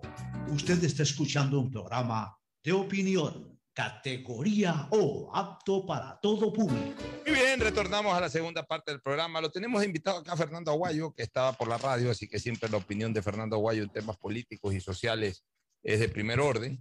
Así que vamos a incorporarlo durante estos 20 o 25 minutos de la segunda parte del programa. Pero realmente a mí me tiene conmovido me conmueven tantas cosas, ¿no? Me conmueve el hecho de, todos estos actos delincuenciales que se vienen dando, me conmueve el asunto este de, de que el ministro del Interior está poniendo una recompensa de 10 mil eh, dólares para que se informe eh, sobre el paradero del asesino de Ibarra. Cosa que dicho sea de paso, estoy de acuerdo. Todo esfuerzo para agarrar a estos miserables criminales y meterlos a la cárcel, yo los metería en otro lado. Pues bueno, para meterlos en la cárcel, todo vale. Pues a mí lo que me preocupa, yo sí fui hoy día muy frontal con el señor ministro de- del Interior en un tuit mío, a mí lo que me preocupa es de que reaccionemos simplemente a estos casos mediáticos. Porque Estos casos pueden darse y no todos ser mediáticos, pero estos casos que ya se hacen mediáticos, reaccionamos, entonces recompensa para el criminal aquel. Pero no, no nos acostumbremos a las reacciones post-eventos. Preocupémonos de que no se produzcan los eventos. Y, y- entre otras cosas, señor ministro del Interior, que de una vez por todas haya una verdadera política de seguridad del Estado. Bueno, eso le corresponde al Estado en general, al presidente de la República dirigirla. Pero usted, por lo pronto, señor ministro, que está al frente de la Policía Nacional, habiendo sido usted un policía, queremos ver verdaderamente cambios en la custodia de las ciudades. Nosotros sentimos de que el, eh, el tema no ha mejorado mayormente. O sea, eh, quizás se ve un poquito más de patrullaje, quizás, pero igual siguen, eh, no vemos rondas de policías, lo que vemos es batidas, las llamadas batidas, la- eh, los llamados operativos en que paran 200 carros, de los cuales 199 no tienen absolutamente nada que ver y el, y el, y- el, y el único que- que algún problema tiene lo termina aclarando. O sea, que se agarren delincuentes, que se conozca que se agarró una banda de delincuentes o delincuentes que venían robando de algún lado, se los agarró en esa batida, no he conocido. Mira, Pocho, aquí hemos venido pidiendo que la Policía Nacional tenga presencia fuera de las instituciones bancarias, fuera de los centros comerciales, donde la gente entra con dinero, sale con dinero. Y este hecho que se dio en Ibarra es una persona que retira dinero de un cajero personal con, y se va al cajero automático a depositar parte de ese dinero. Y ahí afuera, al pie del cajero automático, es cuando lo, eh, le pegan el, el balazo. O sea, lo que ya, lo que ya, este, Lo que nosotros hemos, Hemos venido, venido pidiendo es que ahí haya policías afuera de las instituciones bancarias, porque hay gente que se sale con dinero o, re- o llega con dinero. eso de ahí, en los centros comerciales, en tantos lados. Pero ahora, Fernando, Gustavo y, y Las gasolineras, en todos esos sitios debería haber permanente. Ahora estamos informándonos de algo que verdaderamente ya es No, espeluznante. eso, eso es de terror. eso. Diario El Universo titula en primera plana, el 10% de servidores de las cárceles reciben mensual de las bandas, según esta comisión de diálogo penitenciario. Bueno, esto ya era un secreto a voces, pero ya ahora está confirmado. El 10% de los servidores, o sea, con un 10, y, y- y ojo, no es el 20 porque les interesa que sea el 10% nomás. O sea, el 10, por- o sea, si hay, ¿qué te digo yo? Eh, digamos que haya 200, ponle una cifra un poco más alta, 500. 500 servidores eh, carcelarios. Pero el, el- El 10% son 50. No les interesa que hayan 60 o 70, porque si les interesara que fueran 100, Pero- pagan a los 100. Lee quiénes son los que están, que eso llama la atención. Ya.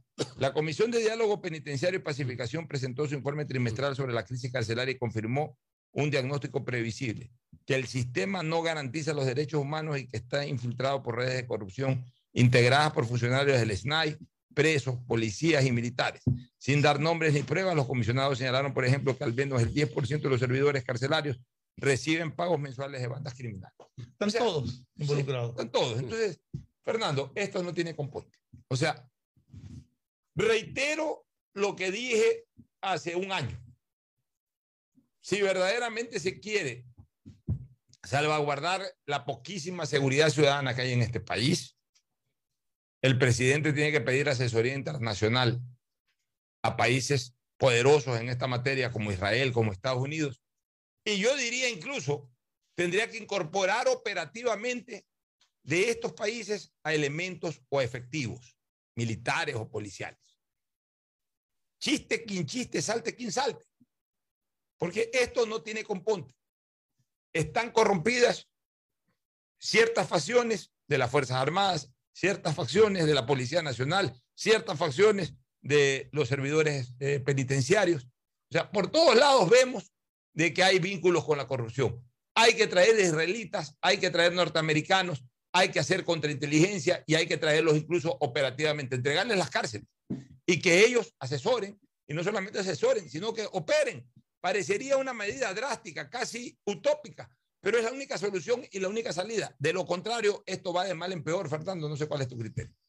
Muy buenos días a todos, a Gustavo también a la distancia, a los tiempos. Abrazo, Fernando. Tuve la oportunidad de hacer una entrevista al expresidente de México, Felipe Calderón. En esa entrevista, por todo lo que acontecía, el dramatismo de la delincuencia y la violencia en ese país por el narcotráfico, yo le decía si acaso es un Estado fallido México. Por supuesto, desde el presidente de la República se indignó, no le gustó. Pero yo lo que dije es que repetía lo que están diciendo a nivel de analistas en el mundo que a eso ha llegado eh, México.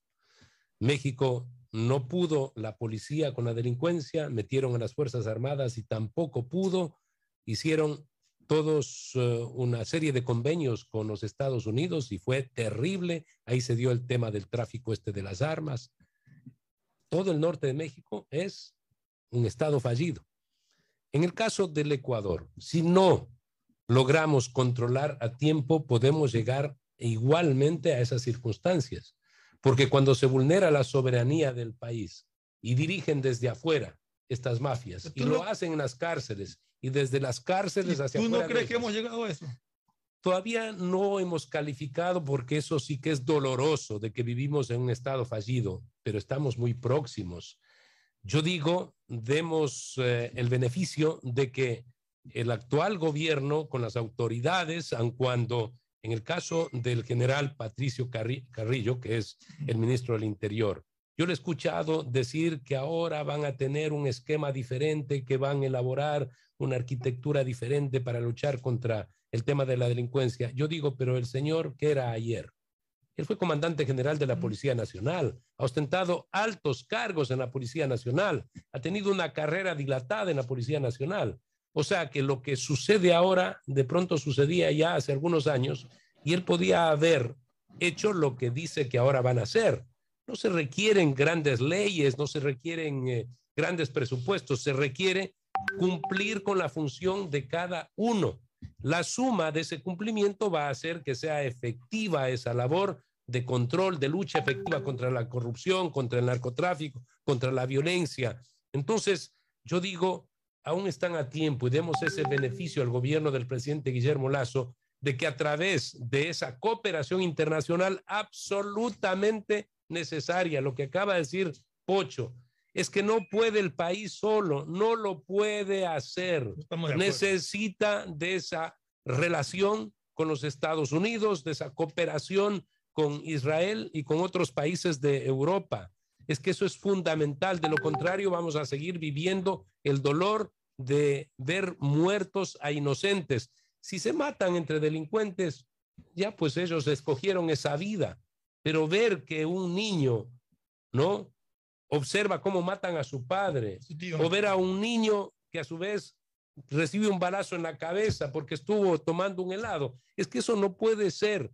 Yo estoy absolutamente lo he dicho ya en otros programas, muy enojado con esas, esa forma de presentar por parte del gobierno la lucha contra la delincuencia.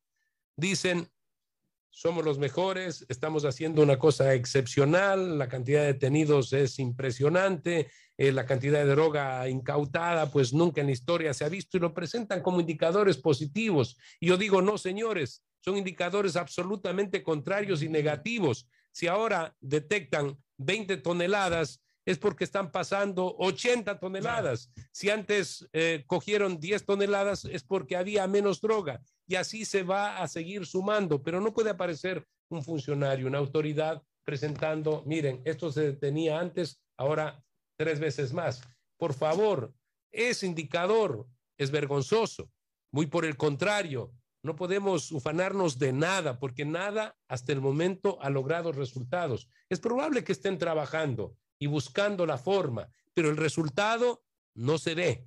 Seguimos en esa indefensión los ecuatorianos, los ciudadanos en la calle, de tal manera que lo primero es sugerir que no digan que están haciendo lo mejor y que son los primeros de Latinoamérica, los mejores del mundo y que los operativos, que estos señores no ha funcionado absolutamente nada hasta el momento, porque hasta el tema ese del radar, tampoco ya cabe culparle a Correa que todos sabemos que lo hicieron a propósito, desmantelar los radares durante 10 años y que durante el presidente Lenín Moreno tampoco cuando hicieron un convenio con España funcionaron esos radares.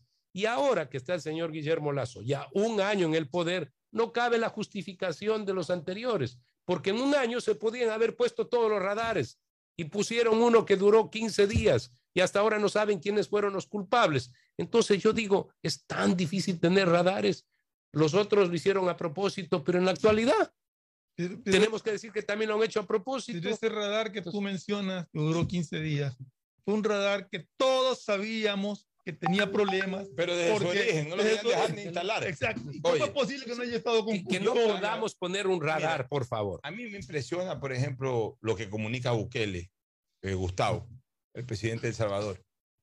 Decidió ya enfrentar a todas estas mafias. En pocas semanas ha capturado como 6 mil personas. Ha De las mostrado bandas. además, sí, de las bandas, Pandillas ha mostrado que los ha sacado de debajo de la tierra, porque han hecho hasta nidos ahí subterráneos, de ahí los ha ido a sacar. Y le ha pedido disculpas a las ratas por compararlos. Y dice, y, y se han ido a la cárcel y hay- hay- ni- no les doy ni colchones, hay que duerman en el piso. Él les doy un par de comidas al, al- al- al día y, y nada más. Y no vengan a joder con los derechos humanos, porque eh, estos los derechos humanos que tienen intereses la- creados y que ganan plata, entre comillas, dependiendo de los derechos aumenta la humanos. violencia en las calles, les quita la comida. Así es, o sea, yo creo que en algún momento ah, eh, tendrá que haber un mandatario que tome una posición así radical, determinante. Aquí hay un mensaje de Ramón Cuesta, te doy el paso, Gustavo, que dice lo siguiente, el gobierno tiene presentado un proyecto para dar una solución integral al problema penitenciario. Este proyecto lo presentó un consorcio especializado en justicia criminal. Uno de los miembros del consorcio es nada más que el Ministerio de Defensa de Qatar, allá donde se va a jugar el Mundial, el Ministerio de Defensa de Qatar.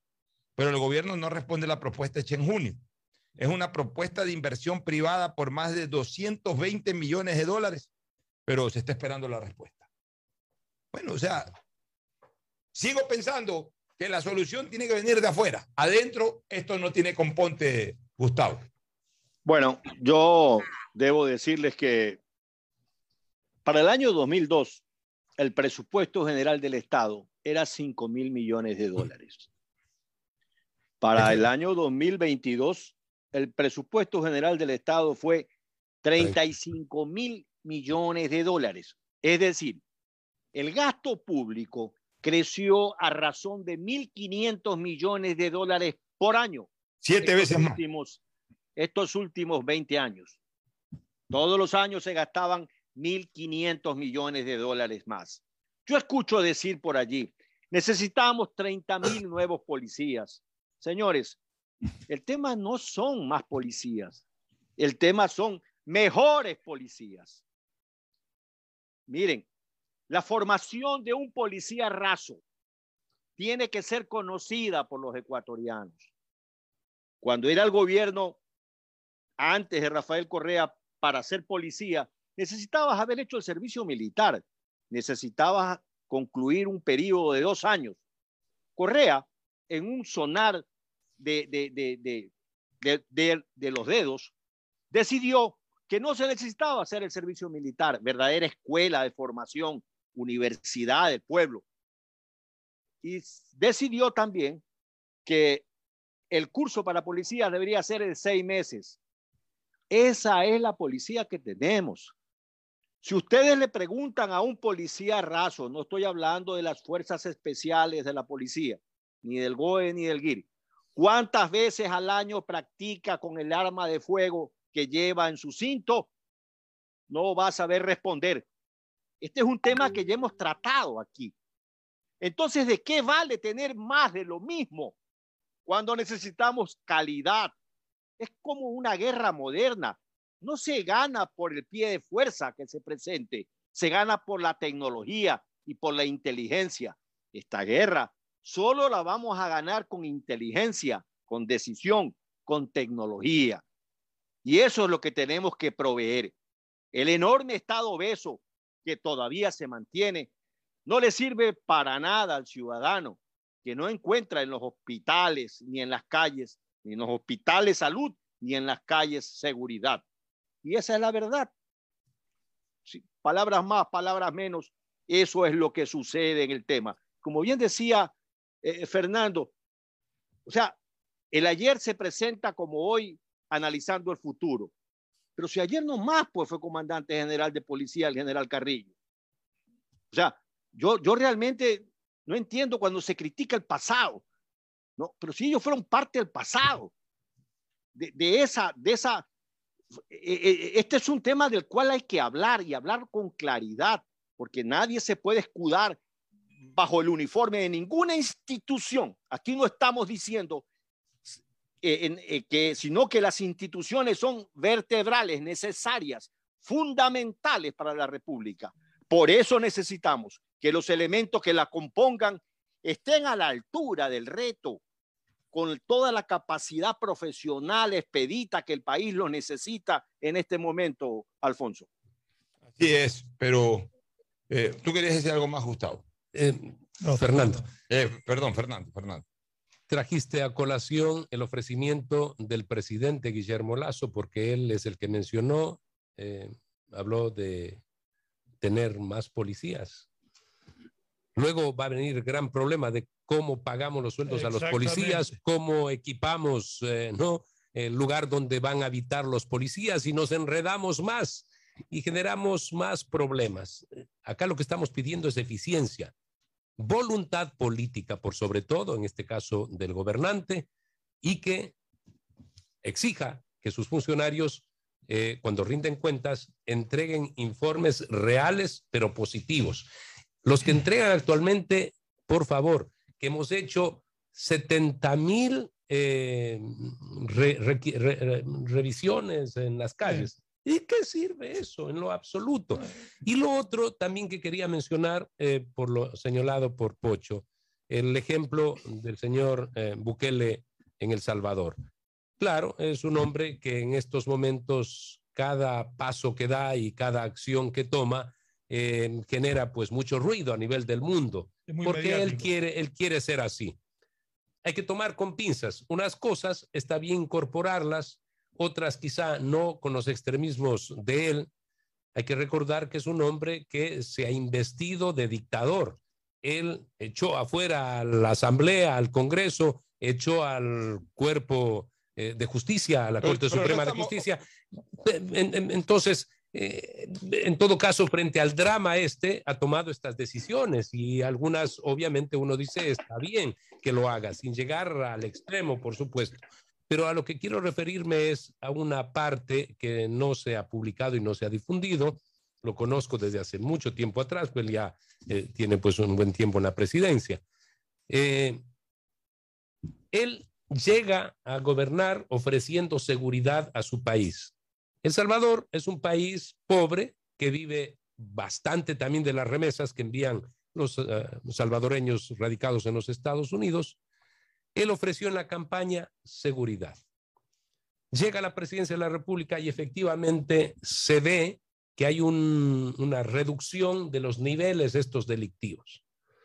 Pronto le descubren que él se había reunido con los dirigentes de los delincuentes y que fruto de aquello era esa baja de la actividad delictiva. Le empiezan a investigar y viene todo el drama y el problema. Si él pensó que esa era la forma, está bien. Pero esas formas tienen que en el tiempo demostrar que son sólidas, fuertes, que son las que eh, llevan a una reducción de la actividad esta delincuencial. Pero si son momentáneas, si son coyunturales, si son por obtener beneficios, no sirven. y en el caso de él ha ocurrido exactamente esto. Quiero decirles que hace un mes, o sea, el sábado de hace un mes, en la mañana hubo 62 muertos, 62 asesinados por delincuencia. No estoy hablando de delincuentes dentro de la cárcel, afuera, 62. Simplemente un dato. En un sábado, lo que le volvió el país en ese día más violento del mundo. Lo hicieron precisamente para demostrar que no estaban de acuerdo con algunas cosas que venía él incumpliendo. Él, en su forma, tomó esta decisión más extrema y se fue en, su totalidad en contra de eso. Pero lo que me, a lo que quiero es llegar a que cuidado esa también idea que he escuchado mucho en el Ecuador y se fomenta, de ponerle en un nivel y en un estatus a la delincuencia, un estatus de Estado para llegar a conversaciones es sumamente Eh, eh, peligroso y por favor hay que tomar muy en cuenta. Y lo que revelo ahora es así, lo conocen los salvadoreños. Cuidado, se les da ese estatus y después se te toman el país. Así suce- así sucedió con las guerrillas y puede ocurrir eh, esto también en el país. 70 mil miembros tienen las maras en El Salvador. Y en el Ecuador no sabemos cuántos, pero son bastantes también. Estamos claros en eso y no estamos haciéndole un culto a la personalidad del presidente Bukele ni, ni necesariamente estamos de acuerdo con todo lo que hace o todo lo que dice. Pero en el tema de la, del tema de la Sí, lucha contra la delincuencia hay que tomar medidas mucho más drásticas es y de, de Sí, endurecimiento. Yo tomo la palabra de Gustavo, es verdad. Nosotros no necesitamos, al hablar de lo- del incremento de policías, del número de policías, no Porque, necesitamos. 30 mil habló, Sí, 30 mil 30.000 policías. ¿Saben lo que significa 30 mil Pero nosotros, como- dice Gustavo, no necesitamos más de lo mismo. Necesitamos lo mismo, mejor equipados, mejor preparados, Y mejor con- defendidos, y- y- con mayores garantías para poder Ya, ejercer y su también trabajo. con una mayor actitud para hacerlo bien. Porque si están ahí, todo pero es lo mismo, ¿no? Eh, hacen exactamente lo mismo que hacían la mitad de policías, pararse en una calle a parar Bueno, carros por lo- parar carros. Es que estamos hablando Ya. justamente de eso, de estar Lo, mejor lo que sí es dramático es esto, que era un secreto a voces y ahora ya está firmado en un documento. El 10% de los servidores de las cárceles son parte, están en el rol de... eh, eh, eh, oye, al menos en la serie El patrón del mal, Escobar usaba mucho eso, los tenemos en el rol, los tenemos en el rol. O sea, cuando tú dices lo tenemos en el rol, es parte, son, empleados tuyos. Pasan a ser parte tuya, de- de tu funcionamiento, de tu operatividad. Un rol laboral es un rol digno, un rol delincuencial es un rol eh, maldito, pero en todo caso es un rol. Esta gente está en el rol de los delincuentes, en el rol de pago de los delincuentes. Entonces, esto de aquí es terrible y esto no tiene otra solución que no sea que definitivamente vengan al Ecuador asesorías y, e incluso operatividad internacional para temas relacionados con los regímenes penitenciarios, es decir, con las penitenciarías, y también en poco tiempo más para asesorar, orientar y, ¿por qué no, hasta actuar operando en las propias calles del país? Y Si no, esto no exigirle- de, de esto no salimos. y exigirle a la Asamblea que dé trámite a las leyes que en materia de Es que no lo van a hacer. Pero hay que exigirle. Sí, hay que exigir. Tendremos que exigirle permanentemente que den trámite a todas aquellas leyes que tienen relación con ciudadanos y ciudadanas que están en su poder y que no les dan trámite. Mira, eso no, les da la gana. Eso no lo van a hacer porque la mayoría de los que constituyen la asamblea fueron los promotores de las leyes prodelincuenciales. Entonces, eso no va a cambiar. Hubiese cambiado de una sola manera, con la muerte cruzada y que el presidente durante seis meses haga decreto. Claro, hubiese encontrado también otro obstáculo, la Corte Constitucional, en donde la mayoría de ellos no son jueces consti- constitucionales, sino que son activistas constitucionales. Activistas eh, constitucionales este país está realmente eh, eh, en una terrible crisis porque no tiene salida por ningún lado. Alfonso. No hay política de Estado para nada, Gustavo. O sea, aquí cada, cada sector del poder piensa a su manera y quieren tomar decisiones exclusivamente bajo su óptica. Y no hay la generosidad con el país de que se pongan de acuerdo. Mira, yo tengo que hacer una observación sobre eh, el general Carrillo. Yo lo veo muy locutín, muy dado, muy dado a María Paula Romo a hablar de corrido, a decir y a presentar la dinámica del análisis de la punta del pie, de la pata, de la mesa. Una autoridad no está para hacer presunciones ni para aventurar hipótesis. Está para evaluar, determinar y actuar en consecuencia, solucionar. Para para eso está allí.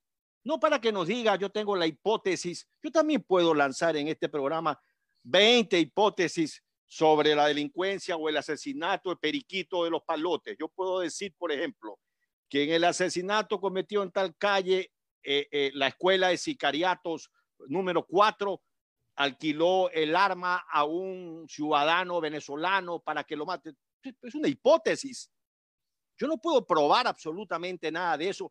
Y allí es donde las autoridades pierden el valor de las palabras, se desgastan, se caen en una arena movediza en hablar por hablar, porque hablar es fácil.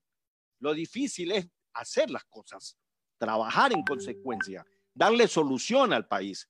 Y en eso sí yo quiero hacer un llamado de atención, que en este tema tan complicado como es la seguridad pública, las autoridades tengan, las autoridades que tienen que ver con este tema, tengan pies de plomo para no presentarnos hipótesis, ni seguir hablando que cada asesinato está relacionado, eh, eh, ahora está, está relacionado con la migración ilegal, está relacionado con algún asunto vinculado al narconegocio. No, esas son hipótesis. Tienen que probar las cosas que se dicen, señores. Así es, bueno. Nos vamos a una pausa, te agradecemos tu presencia. Un verdadero Fernando. gusto, un placer. No, el gusto ha sido nuestro. ustedes. Nos vamos a la pausa, retornamos con Agustín Filomentor, Guevara Morillo y la presencia también de Tadeo Tinoco. Durante un tiempito va a estar ausente Mauricio Zambrano Izquierdo, ya se reincorporará más adelante, pero igual con Mauricio, con eh, Tadeo Tinoco Tete y con Agustín Guevara Morillo estaremos revisando el mundo de los deportes. Pausa y volvemos.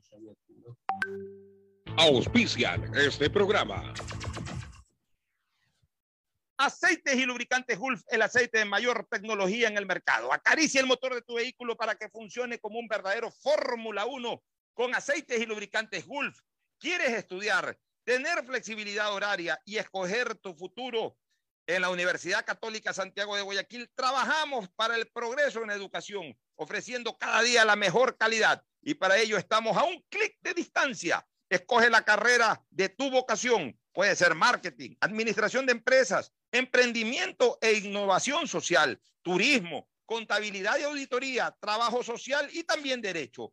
Consulta en nuestra página web mayor información y esquemas de admisión. Universidad Católica Santiago de Guayaquil, formando siempre líderes. En Banco Guayaquil no solo te estamos escuchando, estamos trabajando permanentemente para hacer cada una de tus sugerencias, porque lo mejor de pensar menos como banco y más como tú es que lo estamos haciendo juntos. Banco Guayaquil, primero tú. Elegimos conectarnos con la mejor red del país para trabajar o estudiar con la mayor velocidad y la seguridad de tener una buena señal en cualquier lugar.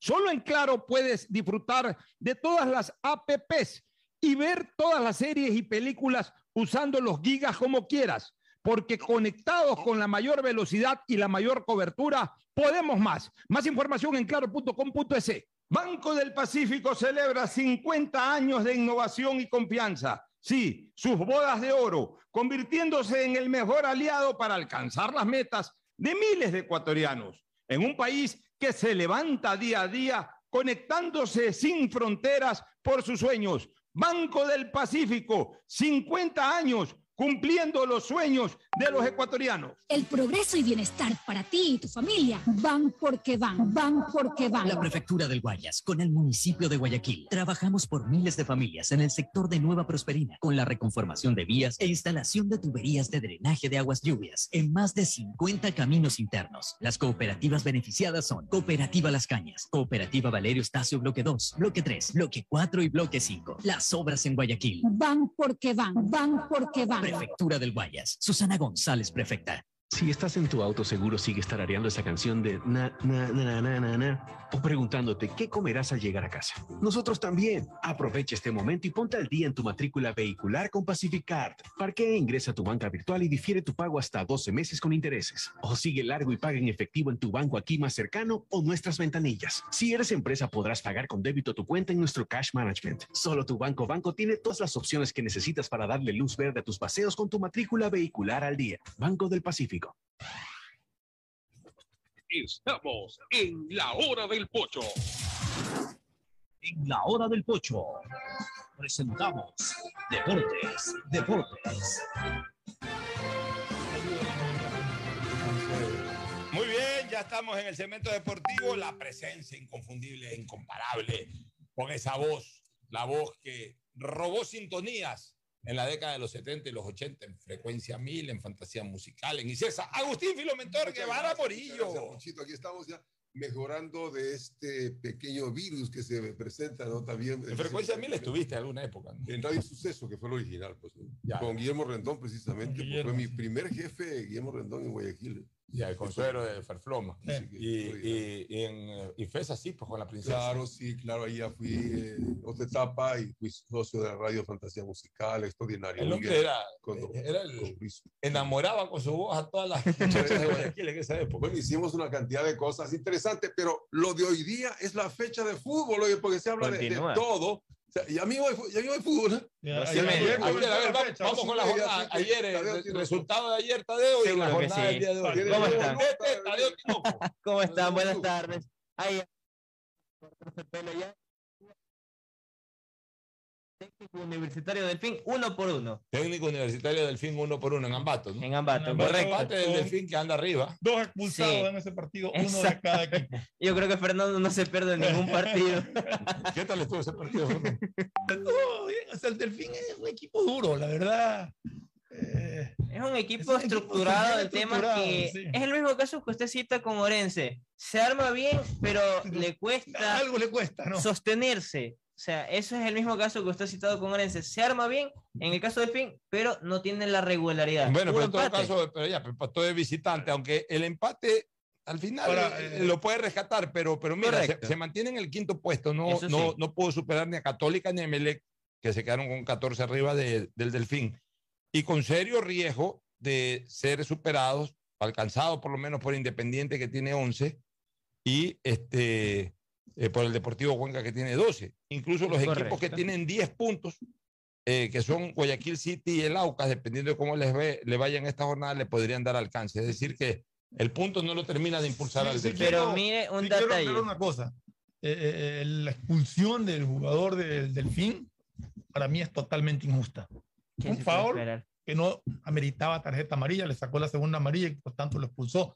Minutos después de que había expulsado al jugador, ahí sí bien expulsado el Correcto. técnico. Pero realmente el, el, el foul que hizo el jugador del Delfín, que fue un leve empujón, no era para tarjeta amarilla. Oye, eh, eh, bueno, la jornada de hoy. Y para complementar el tema del fin de los nueve partidos jugados, cuatro han sido empates. Mire usted para que Bueno, vea un poco el panorama de pa- puros empates. Como le decía, 12 horas 30, dentro de poquito apenas finaliza el programa.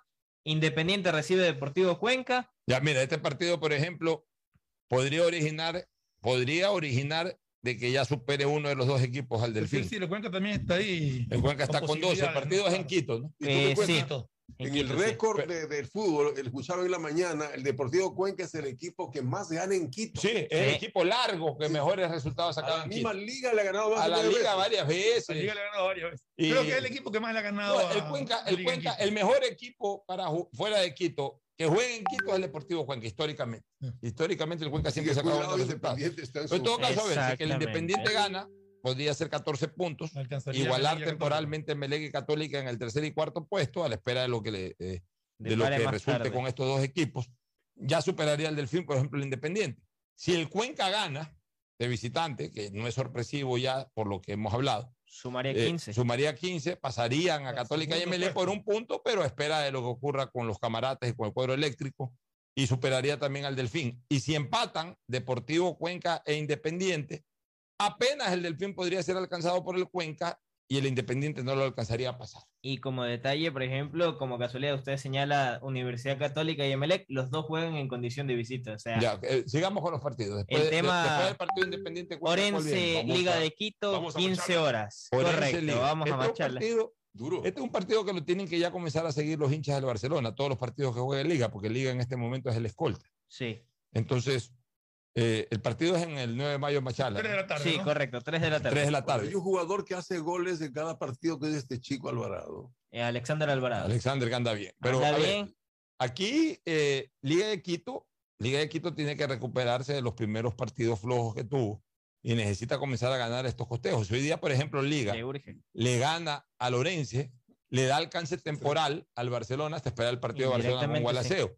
Pero si Liga hoy empata o pierde con el Orense, va a jugar de visitante, con un triunfo del Barcelona, Barcelona le, le- le habría sacado una ventaja importante. Y Tenemos claro que desde que, desde que Edison Méndez hizo cargo de Liga, Liga no pierde, ni siquiera le han anotado un gol. Y, y también a, Un éxito. ya- Ni y a siquiera le han propósito, anotado un y a propósito, eh, como no se ha consolidado lo del señor eh, este que estuvo en Barcelona, Subeldía, No tiene respuesta todavía. eh, como no da respuesta, Lo mantienen a Es que yo creo que más bien la dirigencia de liga anda buscando ya que Subeldía diga no y ya lo, lo confirman a Mendes. Ahí lo dejaron técnico interino y están esperando respuestas sobre el día. No han buscado otra alternativa. O sea que yo también Eso un él. poco de la línea de, Ese de Pocho. él, Si o dice sea. que no, se quedará Méndez que ha hecho mérito. Bueno, ese que tiene camerino, porque todos le quieren, dice. No, ¿no? porque es un referente del fútbol ecuatoriano. Para mí los cinco más grandes referentes del fútbol ecuatoriano son eh, Spencer, este, Aguinaga, eh, Valencia. Aguinaga en segundo lugar, Pablo Carreras, ¿no? eh, eh, Valencia. eh, Valencia, el Team Delgado y Edison Méndez. Esos son para mí los principales referentes del fútbol ecuatoriano. Y Yo creo que Oye, le vendría bien. de Spencer, hoy día puse una notita tomando un Mañana dato. es la, el tema de las luminarias. Ya, que se da. Eh, no, pero No, hablando de Alberto Spencer, Alberto. hoy día sacaba como referencia en tu cubilla. Mira cómo es la vida, ¿no? Y las coincidencias. El primer partido que se jugó en Copa Libertadores fue Peñarol Jorge Wilstermann de Cochabamba en el año 1960. Spencer se manda Un cuatro partido de, de- de Copa de Libertadores. Copa Libertadores. Fue el primer partido de Copa Claro, Libertadores. que inauguró la Copa Libertadores. Inauguró la Copa Libertadores. Y Spencer la inaugura y la inaugura con cuatro goles. O sea, Spencer fue grande en la Copa Libertadores desde el primer partido. Hizo cuatro Dueño goles. muy señor era. ¿A quién se lo hizo? O sea, el primer gol de Spencer de esos cuatro este, fue hecho a un equipo boliviano, Oh. al Jorge Wilstermann. 12 años después, el último gol de Spencer, Al mismo club. no, fue al Chaco Petrolero de Bolivia. También boliviano. Ah, también También boliviano. En- ya con la camiseta del Barcelona. ¿Cuáles fueron las dos camisetas El número 54. Sí, ¿cuáles fueron las dos camisetas profesionales que en torneos oficiales en las que participó Spencer?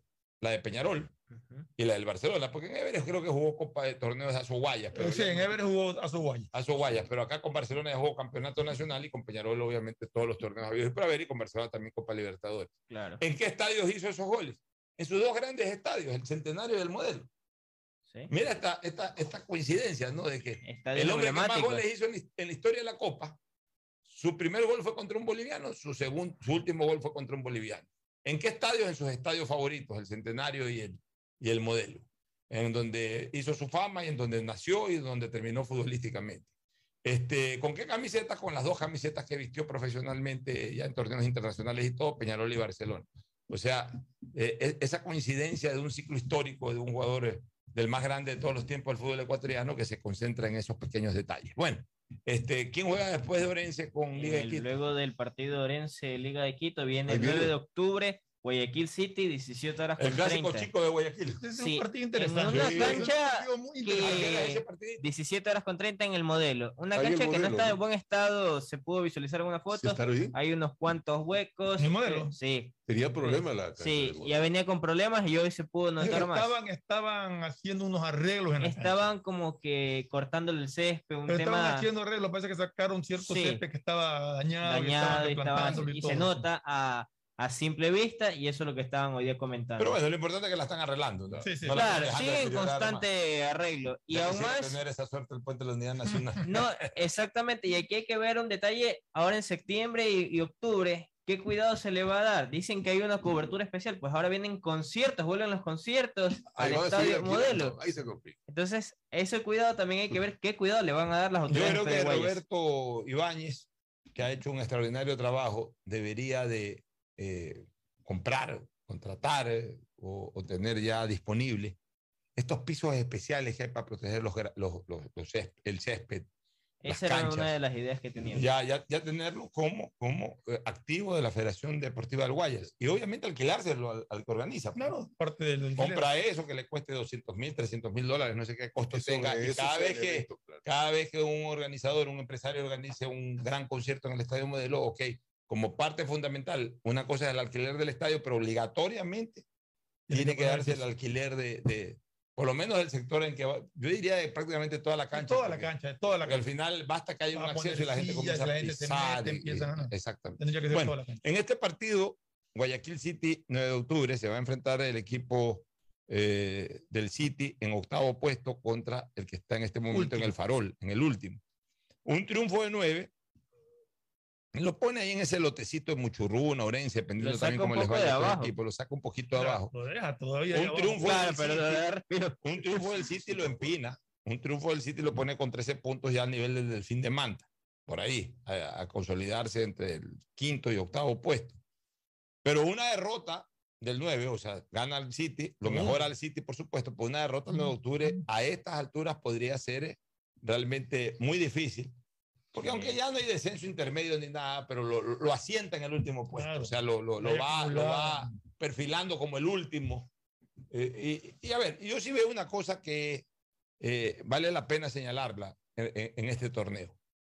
No veo un equipo que para estar al último puesto sea el candidato eterno a ser último. Sea el candidato de cabo a rabo a ser último. Como veíamos el año Como pasado. en veíamos Olmedo. como el medio y otros equipos. Yo veo que este 9 de octubre tiene plantel Tiene para mucho más arriba. El Macará también. Me da No la impresión de que los equipos están eh, mejor armados. O sea, hay unos que están mucho mejor armados que otros, pero, Claro. pero no hay un equipo desarmado, no hay un equipo desorganizado. No hay un equipo golpeado. como por ejemplo el año pasado el medio de Ribamba, que No, el pues, año pasado el medio fue vergonzoso. Y una cosa, en- estaba viendo un programa, no me acuerdo el nombre del programa, en, en que ponen las mejores atajadas de, de, la, de la fecha. Eh, ya. Y, y vi un comentario que me llamó la atención. Siempre, siempre Los arqueros. sale entre las mejores atajadas, siempre está Valle. El Vaya, arquero del arquero. Eso lo decía Paul Gavilanes el día sábado, posterior a la goleada con Aucas. Dijo, no venía siendo el arquero titular en a finales del año pasado, pues se peleaba con los otros Valle arqueros del tiene- titular. Tiene 26 años. Bueno, pues Valle ya tiene tres o cuatro años Correcto. peleando Así ese es. espacio. Es de las formativas de Ya, Y lo. Así es, ojalá este año ya Valle sea definitivamente Por, por eso, el arquero por eso titular de Guayaquil. en todos los partidos, Porque, todas las fechas está contra ver, porque de los arqueros nacionales que no hay muchos, está Pedro Ortiz, está Domínguez, que ya está prácticamente de salida, Pinos. está Pedro, está Pedro Ortiz, está Pinos, Moisés está Ramírez. el del Moisés Cuenca, ah bueno, Moisés Ramírez por Está supuesto, está el, Silva. Está el del Cuenca, El de Orense, Y- y- Rolando Silva. Sí, pero, sí, Orense. pero, pero este es mucho más. O sea, ah, Valle, sí. Valle yo creo que Y uno que lastimó. cuatro años Sí. de, de tapar todos los partidos, pod- eh, saldrá del City en algún momento un equipo de mayor Lo que pasa- expectativa. lo que pasa Valle un arquero que está comiendo banca. Valle- debió haber salido hace dos años, El tema pero es- lamentablemente fue tapado por Viteri, que lo llevaron ya. Correcto. Padre Correcto, pero el No, detalle en. Guayaquil City hay un arquero que está comiendo banca. Ahora que usted cita a los arqueros ecuatorianos, es Ceballos. José Gabriel Ceballos. Oye, está José Gabriel Ceballos, mira Está que comiendo estuvo banca. en Olmedo, pero- En Olmedo.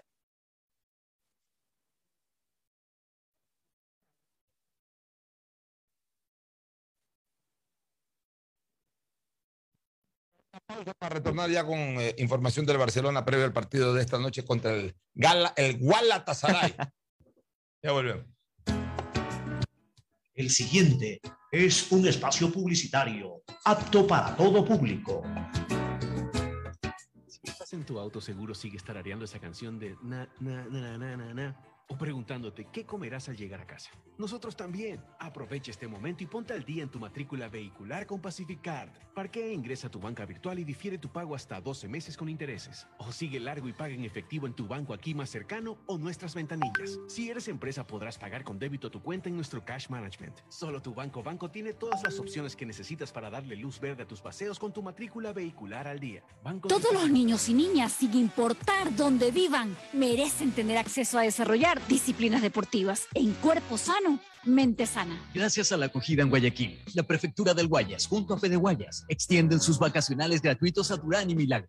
Niños y niñas podrán entrenar fútbol, básquet, defensa personal y más. Las inscripciones están abiertas ingresando a www.guayas.gov.es. El deporte. Va porque va, va porque va. Prefectura del Guayas. Susana González, prefecta. En Banco del Pacífico celebramos juntos 50 años de sueños cumplidos por miles de ecuatorianos que creyeron en la visión de su fundador, brindando un servicio de calidad y soluciones financieras integrales con innovación y transparencia. 50 años de cumplir con historias de personas que se conectan sin fronteras por sus sueños. Banco del Pacífico, 50 años siempre contigo. Desde 1972, un banco privado. Elegimos conectarnos con la mejor red del país para trabajar o estudiar con la mayor velocidad y la seguridad de tener una buena señal en cualquier lugar. Solo en Claro puedes disfrutar de todas las APPs y ver todas las series y películas usando los gigas como quieras. Porque conectados con la mayor velocidad y la mayor cobertura, podemos más. Más información en claro.com.es. En el gobierno del encuentro lo que se promete se cumple. Vacunamos a 9 millones de ecuatorianos en 100 días. Aumentamos el salario básico. Ahora podemos acceder a créditos hasta 30 años plazo con el 1% de interés. Y esto es solo el comienzo. Porque ese es el encuentro por el que votamos. Y hoy somos testigos de cómo se está cumpliendo. De cómo juntos lo estamos cumpliendo. Gobierno del encuentro. Juntos cumplimos. Si estás en tu auto, seguro sigues tarareando esa canción de na, na, na, na, na, na, o preguntándote qué comerás al llegar a casa. Nosotros también. Aprovecha este momento y ponte al día en tu matrícula vehicular con Pacificard. Parquea, ingresa a tu banca virtual y difiere tu pago hasta 12 meses con intereses. O sigue largo y paga en efectivo en tu banco aquí más cercano o nuestras ventanillas. Si eres empresa, podrás pagar con débito tu cuenta en nuestro Cash Management. Solo tu banco banco tiene todas las opciones que necesitas para darle luz verde a tus paseos con tu matrícula vehicular al día. Banco del Pacífico. Ecuagen, medicamentos genéricos de calidad y confianza su alcance. Ecuagen, una oportunidad para la salud y la economía familiar. Consuma genéricos Ecuagen. Nuevas obras para Marta de Roldós. Estamos realizando la reconstrucción de peatonales con adoquines en la zona de la Marta de Roldós, para así mejorar la circulación de todos los habitantes de este sector. La obra se siente. Porque tu bienestar siempre es primero. Alcaldía de Guayaquil. Elegimos conectarnos con la mejor red del país para trabajar o estudiar con la mayor velocidad y la seguridad de tener una buena señal en cualquier lugar. Solo en Claro puedes disfrutar de todas las apps y ver todas las series y películas usando los gigas como quieras. Porque conectados con la mayor velocidad y la mayor cobertura, podemos más. Más información en claro.com.es. En Banco del Pacífico celebramos 50 años siendo el mejor aliado para realizar los sueños de miles de ecuatorianos en un país que cumple sus metas y trasciende fronteras, innovando día a día por las posibilidades que brinda un banco privado de primer nivel para todos. Una historia que trasciende en el tiempo, marcando hitos en el país. Banco del Pacífico, 50 años siempre contigo. Desde 1972, un banco privado. Soy George Washington, el apuesto hombre del billete de un dólar. Tengo un mensaje para ti. Estas vacaciones dale un descanso al dinero en efectivo y utiliza Pacificard. Así podrás visitar bathrooms, digo baños, y disfruta del rafting, el canopy y, obviously, la melcocha. Porque con Pacificard todos nos merecemos unas vacaciones, hasta el dinero en efectivo. Difiere tus consumos con Pacificar. Aprovecha dos meses de gracia y participa en el sorteo de órdenes de hospedaje. Pacificar, historias que vivir. Banco del Pacífico. Thank you, Pacificard. En el gobierno del encuentro lo que se promete se cumple. Vacunamos a 9 millones de ecuatorianos en 100 días. Aumentamos el salario básico. Ahora podemos acceder a créditos hasta 30 años plazo con el 1% de interés. Y esto es solo el comienzo. Porque ese es el encuentro por el que votamos. Y hoy somos testigos de cómo se está cumpliendo. De cómo juntos lo estamos cumpliendo. Gobierno del encuentro. Juntos cumplimos. Elegimos conectarnos con la mejor red del país para trabajar o estudiar con la mayor velocidad y la seguridad de tener una buena señal en cualquier lugar. Solo en Claro puedes disfrutar de todas las apps y ver todas las series y películas usando los gigas como quieras. Porque conectados con la mayor velocidad y la mayor cobertura, podemos más. Más información en claro.com.es. Detrás de cada profesional hay una gran historia. Aprende, experimenta y crea la tuya. Estudia a distancia en la Universidad Católica Santiago de Guayaquil. Contamos con las carreras de marketing, administración de empresa, emprendimiento e innovación social, turismo, contabilidad y auditoría, trabajo social y derecho. Sistema de educación a distancia de la Universidad Católica Santiago de Guayaquil, formando líderes siempre En Banco del Pacífico celebramos 50 años siendo el mejor aliado para realizar los sueños de miles de ecuatorianos, convirtiéndose en un compromiso de crecimiento por un país que se levanta día a día, conectándose sin fronteras por sus sueños.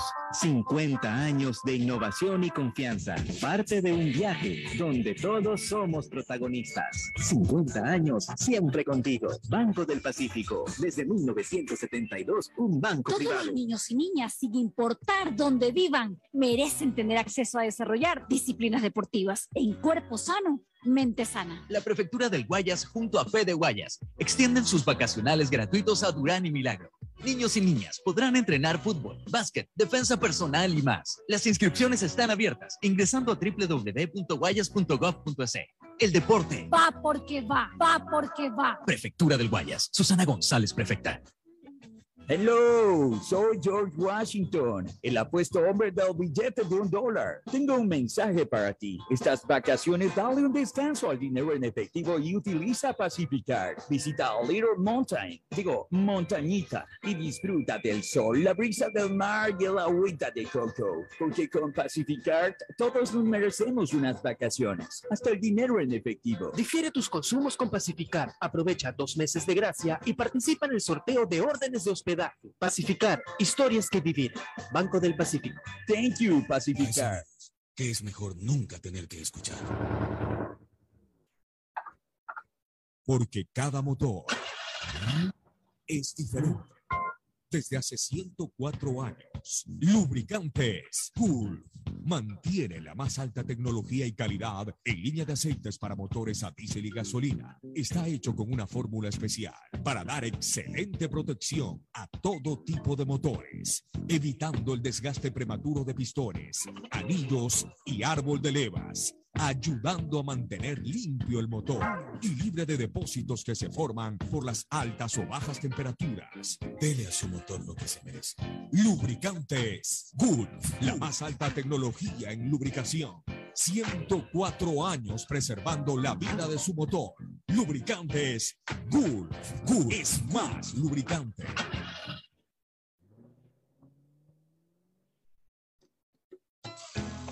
Fin del espacio publicitario.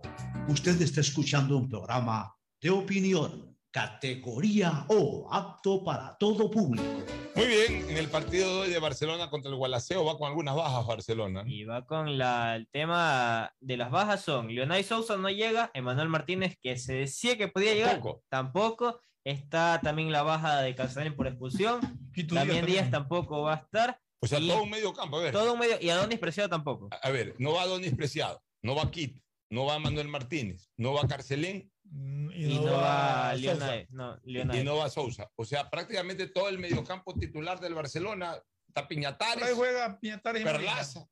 Piñatares y Molina. Piñatares, Eso es Molina, lo que juegan. Perlaza, ¿quién armaría? Hay un chico Aquí, que se llama el Yanis. Loco Cortés. Eh, Leonardo Llanes iría por derecha. El posible 11 que ¿Cuál sería el posible se once? manejan, miren este tema bien loco que se ha manejado. La defensa sería Pedro Pablo Velasco porque Byron tampoco sería considerado a pesar de que ya, ya volvió a entrenar. Pero no va a estar. Es comprensible. En el caso estaría Ro- eh, Sosa con Rodríguez en los centrales, Lionel a la izquierda, eh, iría Leonel Piñatares, Quiñones. Leonel Quiñones, eh, Piñatares con Molina, y ojo con estos volantes. De 9, vamos para adelante un poco. Eric Castillo como falso 9, para Eric darle Castillo. descanso a, ¿A qué? Man- a A Mastriani. Garcés y a ¿Y Mastriani. por qué les va a dar descanso? Ahí Ese se equivoca es- el profesor. Descanso de qué a Mastriani y al otro. Bueno, Garcés, sobre todo que no. entra al cambio, déjalo jugar, a ver si se reencuentra con el gol. A ver, a ver, a ver, lo que nosotros no estamos en el rápido, día a día es lo de, que quiere. de- de los equipos, pero muchos jugadores a veces tienen, no lesiones, pero sí tienen Fatigas. fatiga muscular. Pero Entonces, puede en ser que- abril, fatiga Puede muscular. ser. Y por, por las O bandas sea, iría jugaría Eric Castillo de punta. de punta, Loco Cortés de enganche, a la izquierda Perlaza y a la derecha Leonardo Llanes, que es el juvenil. Es el muchacho, Yanis, que es la carta Cuidado, piensan que el Gualaceo, eh, ya, ya advirtió este profesor eh, eh, que él viene a jugar con todo, como, No- jugó, no como le jugó al Emelec hace subestimes. unas semanas atrás. Y le ganó. Cuidado, cuidado. Es verdad que tiene bajas. Ahora también esto de las bajas. Que, que al señor Martínez le rompieron la pierna. Al otro le rompieron la En pierna. el caso de Manuel, es ruptura fibri- fibrilar. Fue lo que tuvo. ¿Quién? Emanuel Martínez. Ah, rotura Sí. fibrilar. Y era para algunos días de eso. Eh, ya, tiene tres semanas Sí, fuera de tres El año pasado, el año pasado, sí. Emanuel Martínez no se perdió un partido. Ajá. Jugaba. Todo fue que le calentaron las orejas del Santos, que ahora ya pasa lesionado. Ay, Dios mío santo, no te quisiera conocer futbolista. No te quisiera conocer, futbolista. Como que usted no lo ha vivido. ¿A qué hora es el partido? Dice, 20 Veinte. horas el partido que cuenta, recordemos, con VAR. Este Bueno, ese partido con VAR. Bueno, este, de ahí mañana, ya mañana estaremos hablando de los partidos que se Déjeme desarrollarán el, decirle- jueves, pero de todas maneras recordemos los La terna partidos. arbitral de este partido es Carlos Orbe, el central. Se orbe, siempre. Dani. Dani- Mario Romero, cuarto árbitro. Guillermo Guerrero, el, el de que dirige el VAR. Y asistente VAR, Mónica Amboya. Ya, mañana, ¿a qué hora son los partidos? Mañana los, la jornada del día jueves de Liga Pro se maneja de la siguiente manera, con los partidos desde las 13 horas, Muchurruna Macará, Ya. 15 horas con 30, Aucas Católica y cierra Emelec visitando el Cumbayá, 18 horas. Ya mañana estaremos hablando de esos partidos. Nos vamos a una última recomendación y al cierre. Auspician este programa.